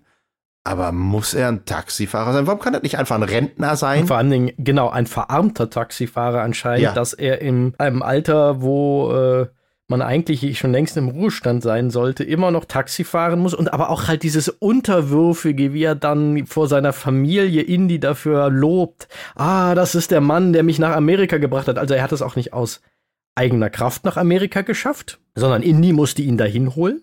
Und dann hat er es dort, also Gottes Willen, es soll jetzt nicht abwertend gegenüber Taxifahrern sein, aber es ist halt für so eine so souveräne Figur, dass er so endet. Es ist halt so ein typisches Einwanderer-Klischee Drittens habe ich vergessen, aber eigentlich reicht das hier schon. ja, ja, es, es, es reicht vollkommen aus. Also, das ist tatsächlich, das hat mich wahnsinnig geärgert. Oh, oh und, wahnsinnig. und ja, jetzt fällt es mir auf. Äh, äh, ganz kurz dabei erzählt, wir haben den Film jetzt in der deutschen Synchro gesehen. Ja. War der Akzent von ihm in der Synchro immer schon so schlimm? Ja, also, also nicht ganz so schlimm. Das ist ja auch, das ist mir tatsächlich auch aufgefallen. Die Synchro verändert sich. Ist dir das auch aufgefallen? Die ersten paar Sätze, die Salah sagt, in der ersten Szene, da hat er so einen krassen Akzent und dann ist ein Schnitt und am Flughafen, als er ihn verabschiedet, da hat er keinen so krassen Akzent mehr. Da okay, ist nee, das ist mir nicht bewusst aufgefallen, weil ich die ganze Zeit eigentlich nur dachte, warum lassen sie ihn so reden? Weil im Original. Das war ganz, ganz merkwürdig. Äh, also ich weiß jetzt nicht, ob natürlich nicht, wie das Original dieses Films ist, aber im Original des ersten und des dritten, ja, ist es auch ein bisschen ein blödes Klischee, dass er diesen Horror mit dem rollenden R so ein bisschen diesen äh, äh, nordafrikanischen Akzent sie ihm da verpasst haben, aber er macht es halt nicht so extrem, wie es hier der Synchronsprecher macht. Nee, es war, war ein bisschen viel und ich kann mich auch nicht erinnern, also dafür ist es ein bisschen zu lange her, dass ich die Filme auf Deutsch gesehen habe tatsächlich, weil ich habe sie mhm. auch dann seit vielen, vielen Jahren gucke ich sie, wenn ich sie gucke, auf Englisch. Ähm, aber ich kann mich auch nicht erinnern, dass das so extrem war.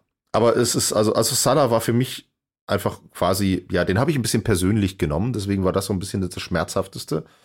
Ähm, und ansonsten habe ich einfach ein ganz großes Problem mit so unfassbar vielen Logiklücken und Sachen, die einfach nur passieren, weil sie jetzt passieren müssen. Und jeder weiß, dass ich, äh, man sollte eigentlich wissen, dass ich mit sinnlosen Sachen kein Problem habe. Ich meine, hey, ich bin Wrestling-Fan ne, seit 30 mhm. Jahren. Äh, äh, also eine schlechte Erzählung und so weiter, das ist jetzt nicht unbedingt ein Hindernisgrund für mich. Ähm, aber äh, da ist auch, äh, ich habe es dir schon erzählt, aber ich erzähle es jetzt auch gerne nochmal für alle Zuhörer. Äh, einer meiner Lieblings-Wrestling-Kanäle, äh, whatculturewrestling.com, äh, also auf YouTube, What Culture Wrestling auch, die ähm, fassen immer alles so zusammen, was beim Wrestling gerade passiert. Und das gucke ich hin und wieder mal ganz gerne zum Essen, gucke ich mir die Ups und Downs mit Simon Miller an und so weiter. Was ist gut, was ist schlecht. Und ähm, der hatte lange, lange Zeit in seinem Format hatte der zwei Segmente drin, wenn es beim Wrestling mal wieder sehr, sehr absurd wurde. Eines hieß Nobody Talks Like That. Also so redet, doch, so redet doch niemand, weil beim Wrestling ganz häufig Sachen gesagt werden, wo du sagst, Alter, das sagt kein normaler Mensch. Und da war Nobody Talks Like That. Und dann auch ganz, ganz häufig das Segment Stuff just happens. Also Dinge, die einfach mal passieren. Ja. Äh, die ohne Sinn und ohne Verstand einfach passieren, weil sie jetzt passieren müssen. Stuff just happens because they have to happen.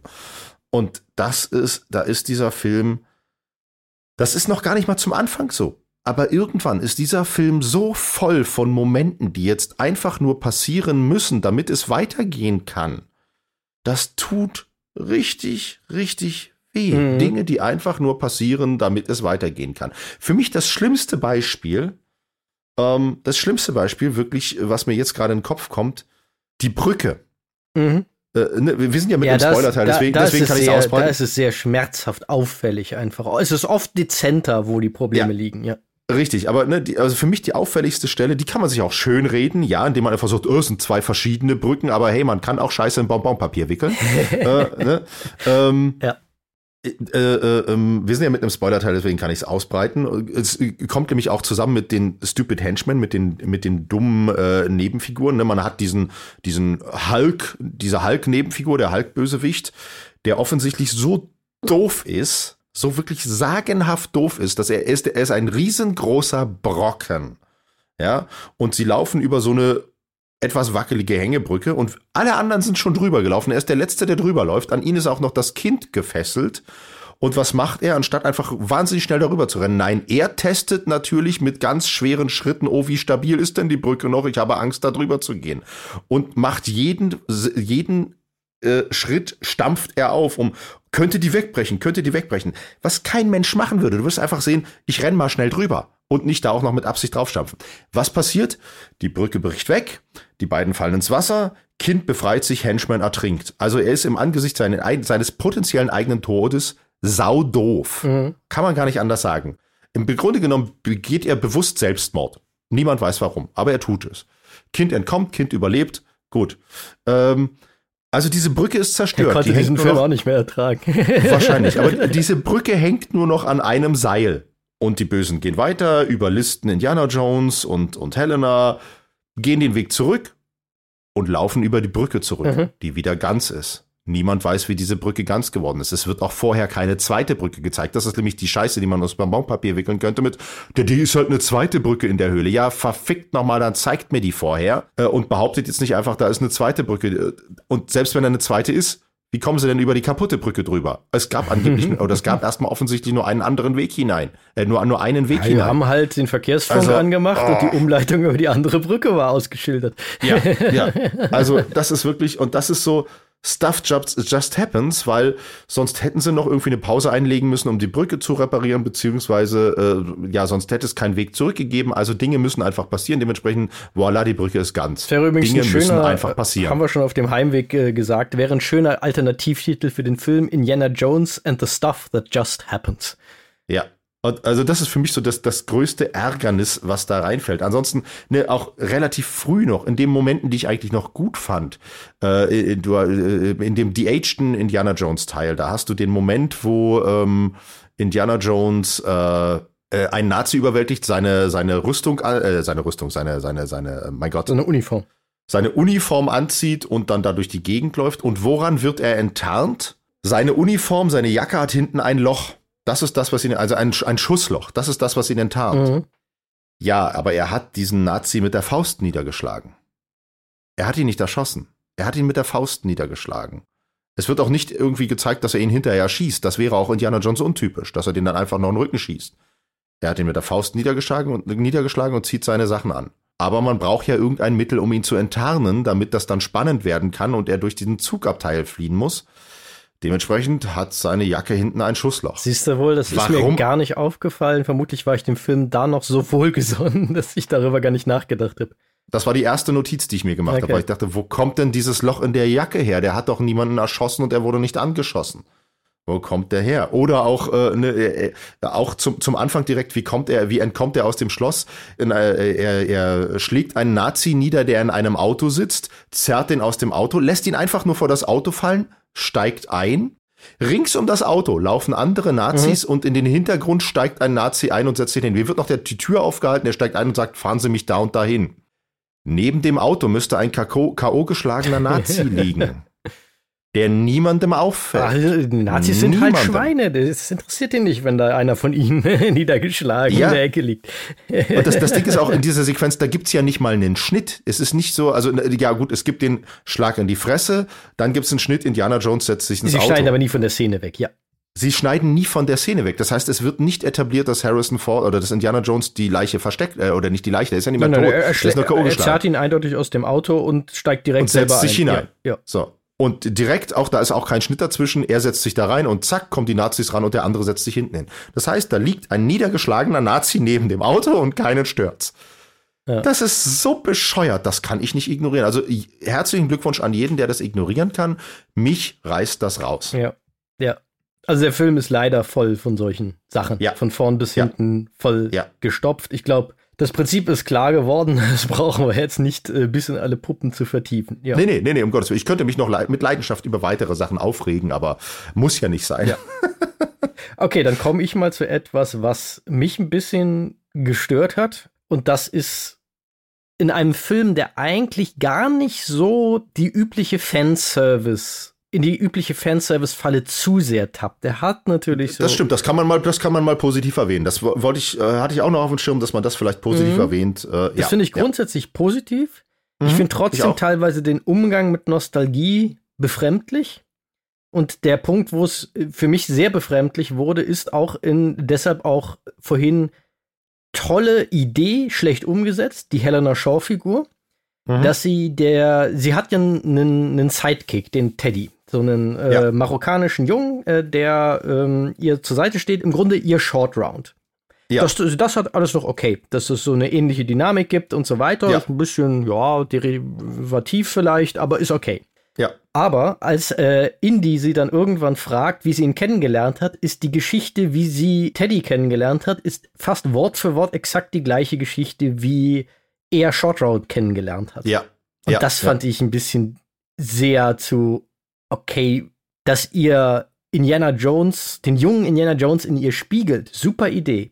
Aber dass es eine 1 zu 1 Kopie ist, dass sie wirklich einfach nur die weibliche Version von ihm ist. Mhm. Auch mit dem besessenen Vater, also diese ganzen Motive wiederholen sich. Der Vater von Indiana Jones war mit vom Gral besessen, der Vater von Helena Shaw war dieser Archäologe, der von diesem äh, Apparatismus da von Archimedes besessen war. Es, also es ist einfach zu viele das ist eine 1 zu 1 Kopie in weiblich. Genau, dass er einfach diese ja. Figur nichts Eigenes in dem hat, was ja auch dann so einen Bärendienst erweist, weil es eigentlich mhm. so viel Spannendes darin angelegt ist.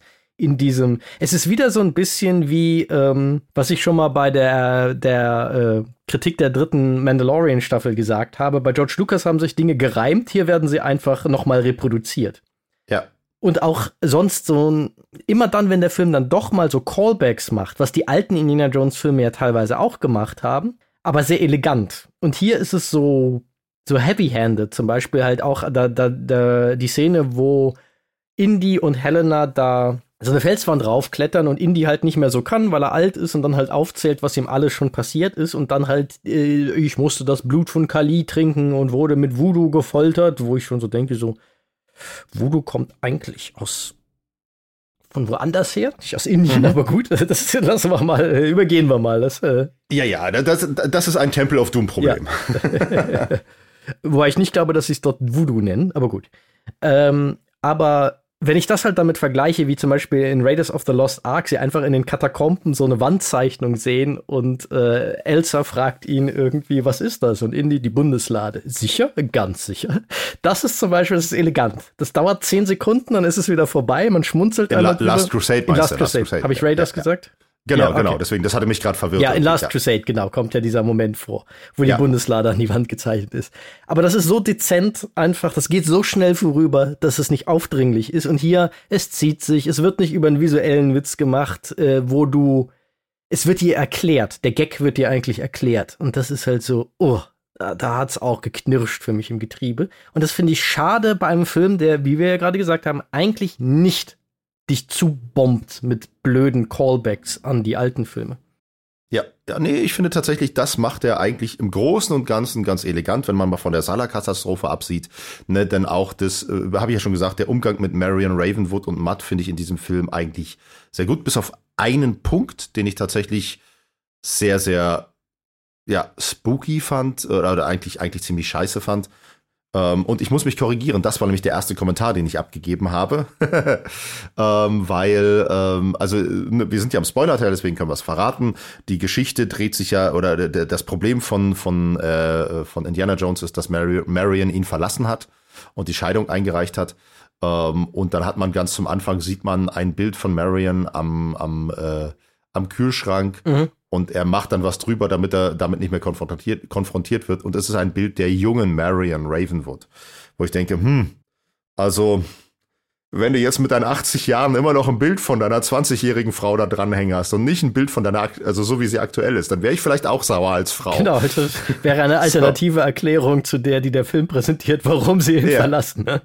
Ja, aber wenn du wirklich immer nur dem, dem jungen Bild deiner Frau nachhängst, dann, äh, boah, da wäre ich auch pissig, ja. ganz ehrlich.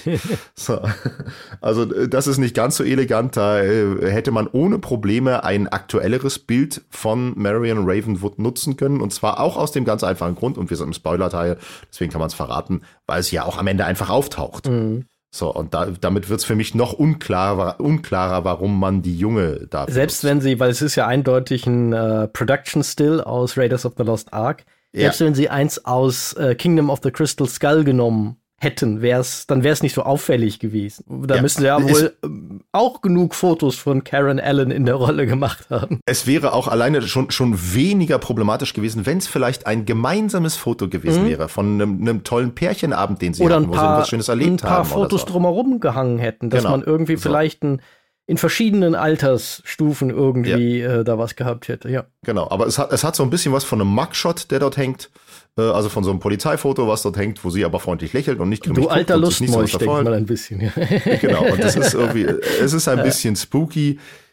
Das ist, es ist aber nicht so schlimm. Nein, es ist sind, nur ein bisschen irritierend. Das sind jetzt Details. Also jetzt kommen wir so. wirklich. Aber, aber, aber das war für mich. Ja. ja, natürlich, aber ne, das, das war für mich, das zählte für mich effektiv, aber auch noch zu dem, äh, was du gerade sagtest mit äh, Fanservice, der funktioniert. Ich habe eine Verneigung vor einer alten Figur. Der funktionierte, mhm. der war klein, der war dezent, das war in Ordnung, ein bisschen fragwürdig, ja, aber das ist jetzt Meckern auf hohem Niveau, das ist okay. Da kann man auch einfach zu viel hineindeuten. Ähm, und auch ansonsten gab es für mich ein paar, äh, also, also ne, Fanservice war ich sehr, sehr froh, dass ich das einigermaßen in Grenzen hielt. Ja. ja. Bevor wir jetzt gleich zum Elefanten im Raum kommen, nämlich ja. den letzten so 15 Minuten des Films, 20 Minuten des Films ungefähr. Ja. Ein Punkt, wo ich, wo ich dir noch eine Frage stellen wollte, ist, wie hat ja, das für dich funktioniert? Ja, äh, ich, ich, hätte vielleicht noch etwas, was sich mit diesem Dingens, mit diesem Erklärbären einhergeht. So, was gerade gut passen okay, würde, dann mach das zu dem letzten, was ja. du gesagt hast, dass halt hier Sachen einfach erklärt werden und deswegen zu ausgedehnt sind. Das trägt für mich zum auch dazu bei, zu dem Problem, was dieser Film hat. Er ist eindeutig zu lang. Ja. Er dauert ja 155 Minuten. Ja. Und das sind meiner Meinung nach mal locker 45 zu viel. Ja, ist ja auch viel länger als alle bisherigen Indiana Jones Filme. Ja. ja. Also und, und, und das ist auch mit diesem, es wird irgendwie alles unnütz ausgesprochen, anstatt es einfach gezeigt wird, anstatt es einfach gemacht wird.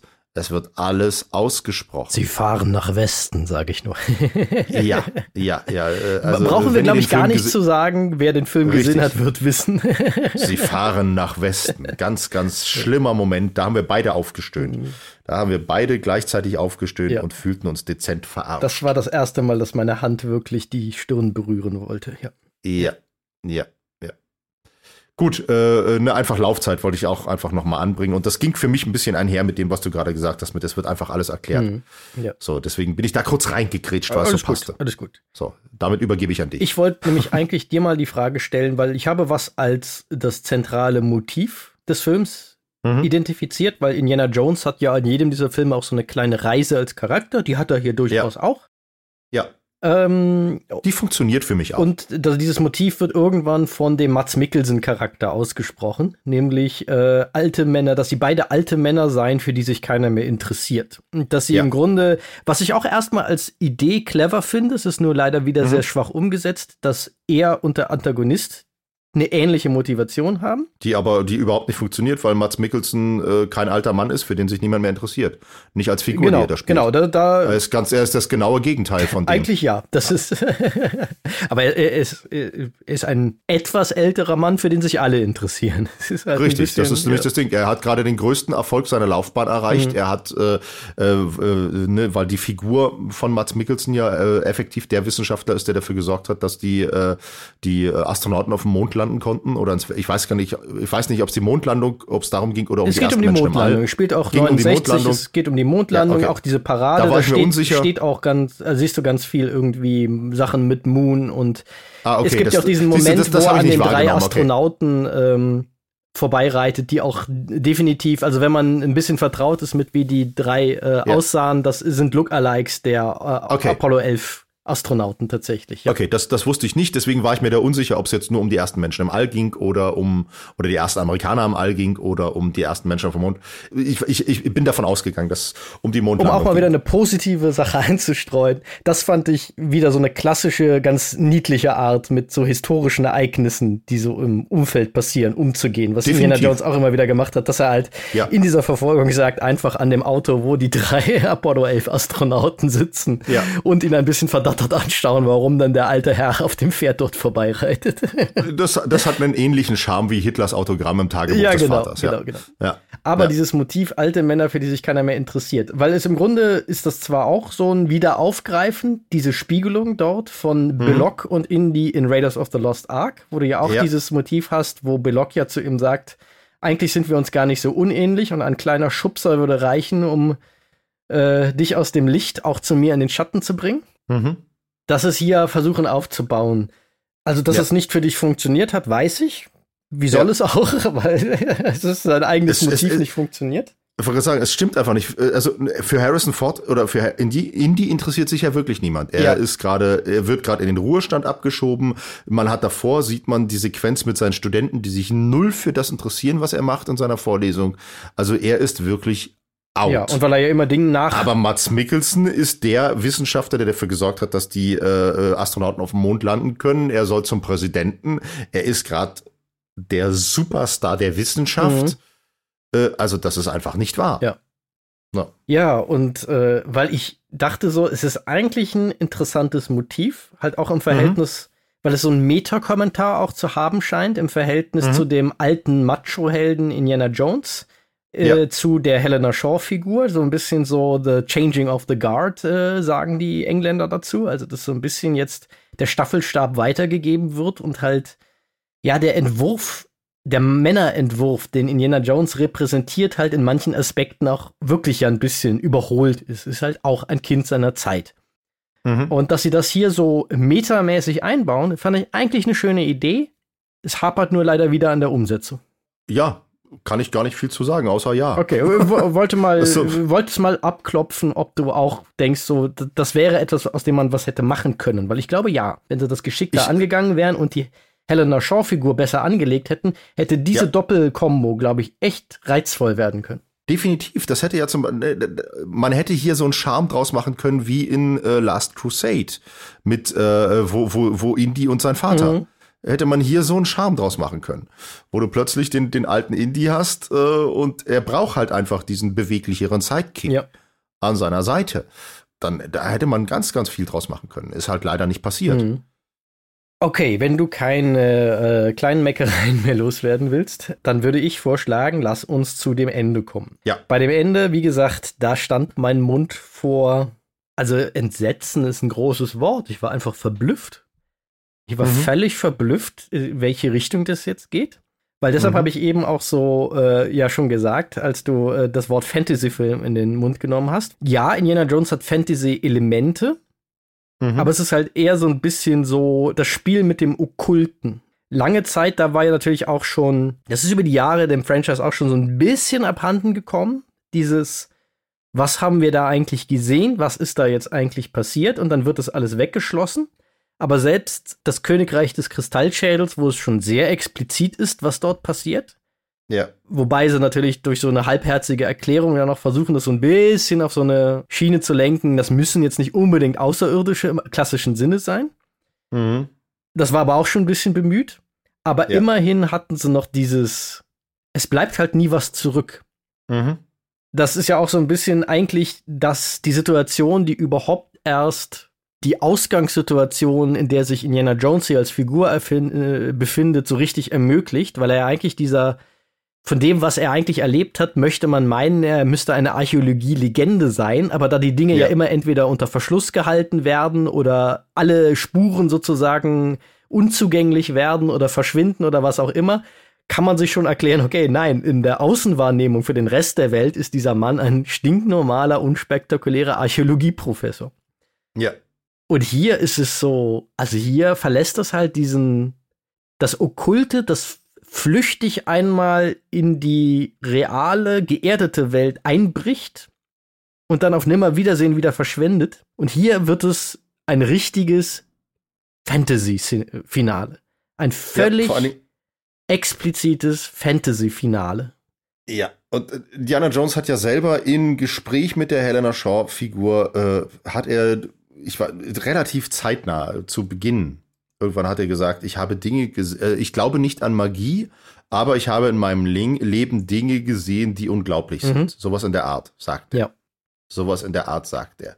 Und damit ist eigentlich alles gesagt. Das, was hier passiert, ne, wir sind ja im Spoiler-Teil, wir können es ja aussprechen, äh, die Zeitreise zur Schlacht um Syrakus mit Archimedes äh, und so weiter, das, ja, das wird einfach so Fantasy-mäßig, was da passiert.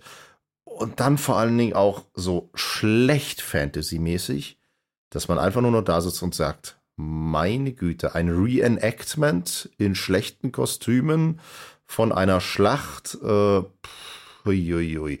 Die Reaktion der Bösewichte auf das, was da passiert, ist so hanebüchen schlimm, mhm. dass es einfach nur wehtut. Ja, da, da kommt das mit dem Half-Note sozusagen raus, weil ja. der Typ, dessen größte Schwäche ist, dass er immer die Leute zu früh erschießt, verbringt auch ja. den gesamten Teil dieser Schlacht damit, äh, völlig unkontrolliert mit einem MG auf Leute zu ballern. Ja. Wo ich auch, ach nee, da, da, da schmerzlos nach, dachte ich da. Das war, das war so unfassbar doof. Er, er, ist in einer Situation, wo man einfach nur sagt, ach du Scheiße, wie komme ich hier wieder raus? Was passiert da gerade? Und alles, was ihm einfällt, ist, ich schieße alle nieder. Ja, da sind irgendwie ganz viele Boote. Es ist unmöglich, alles zu töten, aber ich erschieße euch alle. es ist ganz, ganz, ganz, also es ist furchtbar. Mhm. Es ist wirklich, eieiei, ist das furchtbar. Ähm, ja, äh, du, ich, ich muss tatsächlich sagen, ich bin da immer noch ich bin da immer noch nicht im Klaren darüber, was ich dazu sagen soll, weil es ist wirklich, es tut so sehr weh. Auch die Reaktion von Indy auf, auf das, ich will hier bleiben und lass mich hier, so, Alter, ach du Scheiße, dann, dann zerschallen, dann zerschellen die Bösewichte da mit dem, mit dem Flugzeug. Archimedes nimmt sich die Armbanduhr, da liegt aber immer noch ein zertrümmertes Flugzeug, äh, es ist so, heilige, also es ist wirklich, es ist wirklich schlimm. Mhm. Es ist wirklich schlimm. Ich kann es gar nicht aus, ausdrücken. Es ist, es ist furchtbar, weil es einfach so dämlich ist. Es ist wirklich, es ist so eine dämliche Idee, das so umzusetzen. Ich, ich weiß nicht, mir fehlen da die Worte. Ja, und es ist auch so ein, ja so, ein, so ein seltsames, grundsätzliches Missverständnis darüber, finde ich, was diese diese Konfrontationen eben mit dem Übernatürlichen in den anderen Indiana Jones Filmen ausgemacht hat, dass es eben ja, dieses, ja. dieses Flüchtige war. Kaum hast du es ja. zu greifen gekriegt, ist es auch schon wieder weg und hier zieht es sich und geht weiter und ist eine ganze Schlachtszene, eine furchtbar schlecht inszenierte und technisch auch nicht besonders geil gemachte Schlachtszene mit weitgehend schlechten Kostümen. Immerhin, äh, äh, unser gemeinsamer Freund Damian würde sagen, äh, als alter Römer-Fan, immerhin hat der Centurio den Puschel richtig rum auf dem Helm. Das ist immer so sein Pet-Peeve in, ja. in Sandalenfilmen. Aber ja. ähm, sonst stimmt daran sehr, sehr wenig, böse gesagt.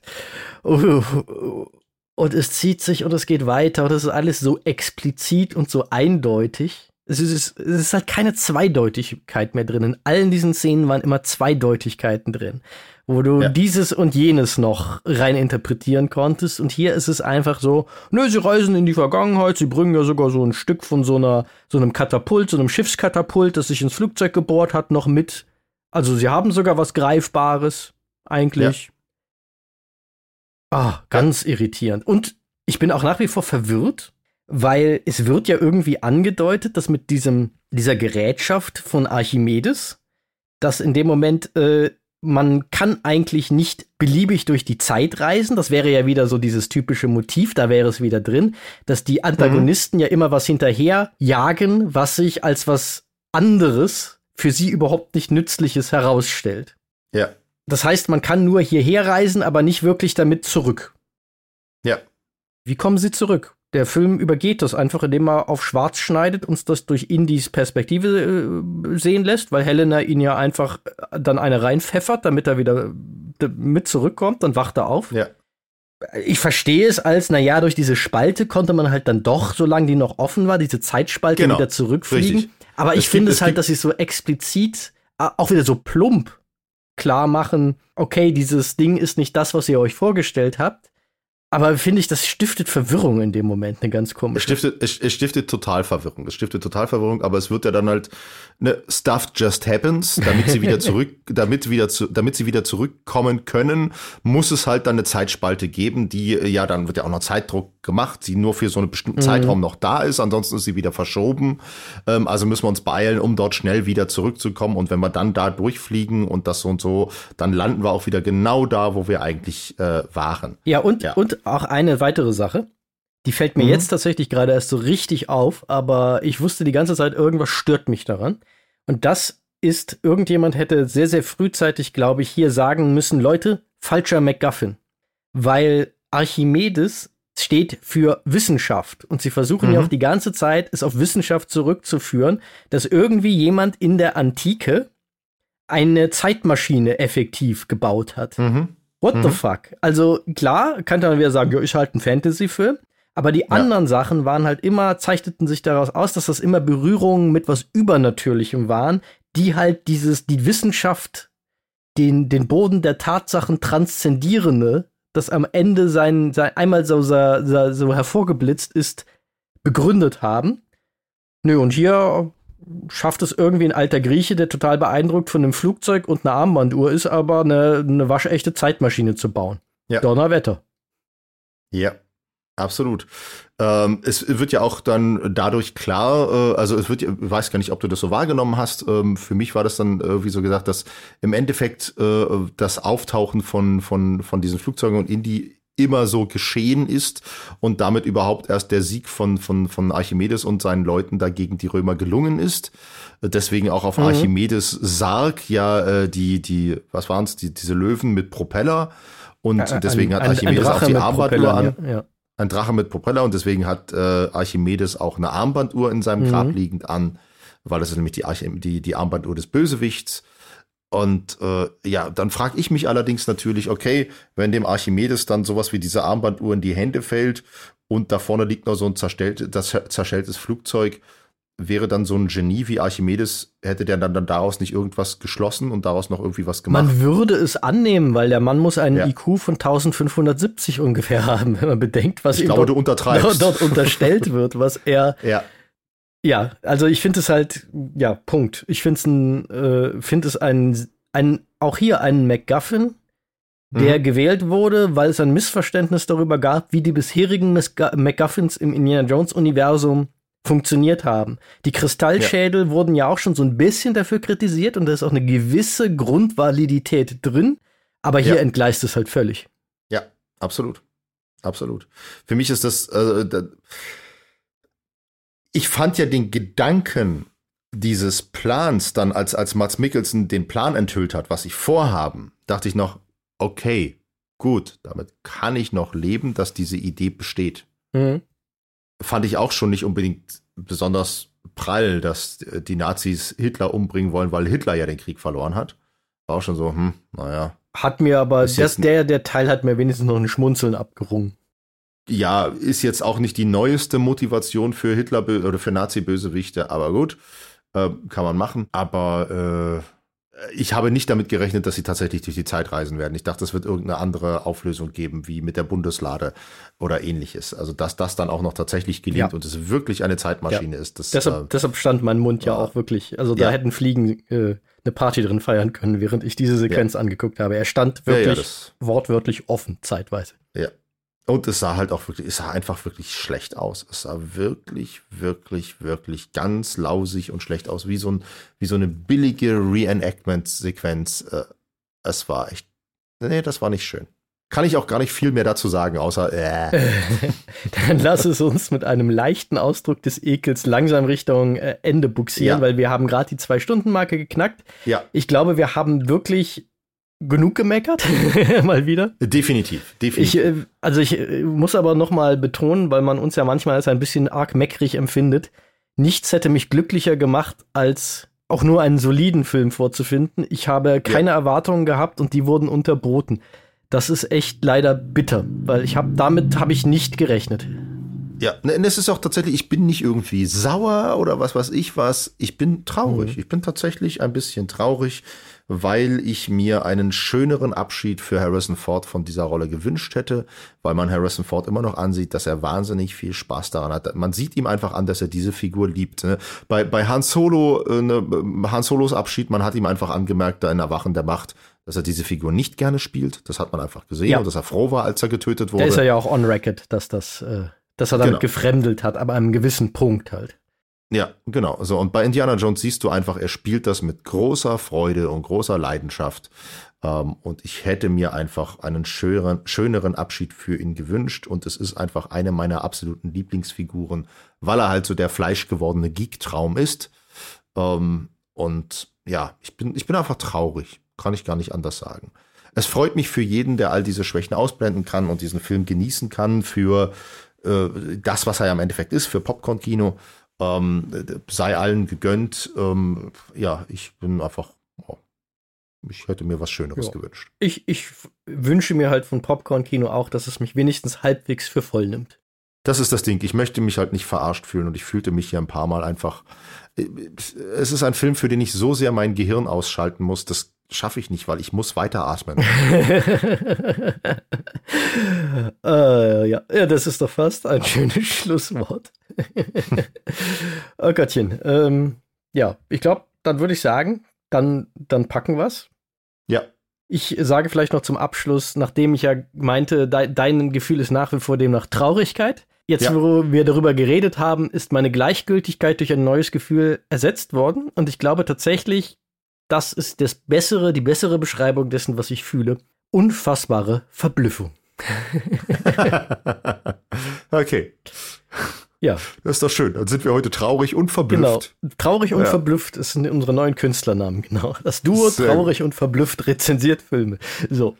ähm, genau. Und äh, verblüfft und gespannt, wenn dann in ein paar Jahren mal die ganzen NDAs ausgelaufen sind und die Leute ein bisschen offener darüber reden. Wie war denn diese Produktion für sie? Bin ich mal sehr gespannt, ob da jetzt ob dieser Film im Wesentlichen so geworden ist, wie die Leute sich das vorgestellt haben, oder ob das, was ja. bei James Mangold so angedeutet ist, ähm, da eine Rolle gespielt hat, dass diese, bei dieser Produktion vielleicht irgendwas auch schiefgelaufen ist.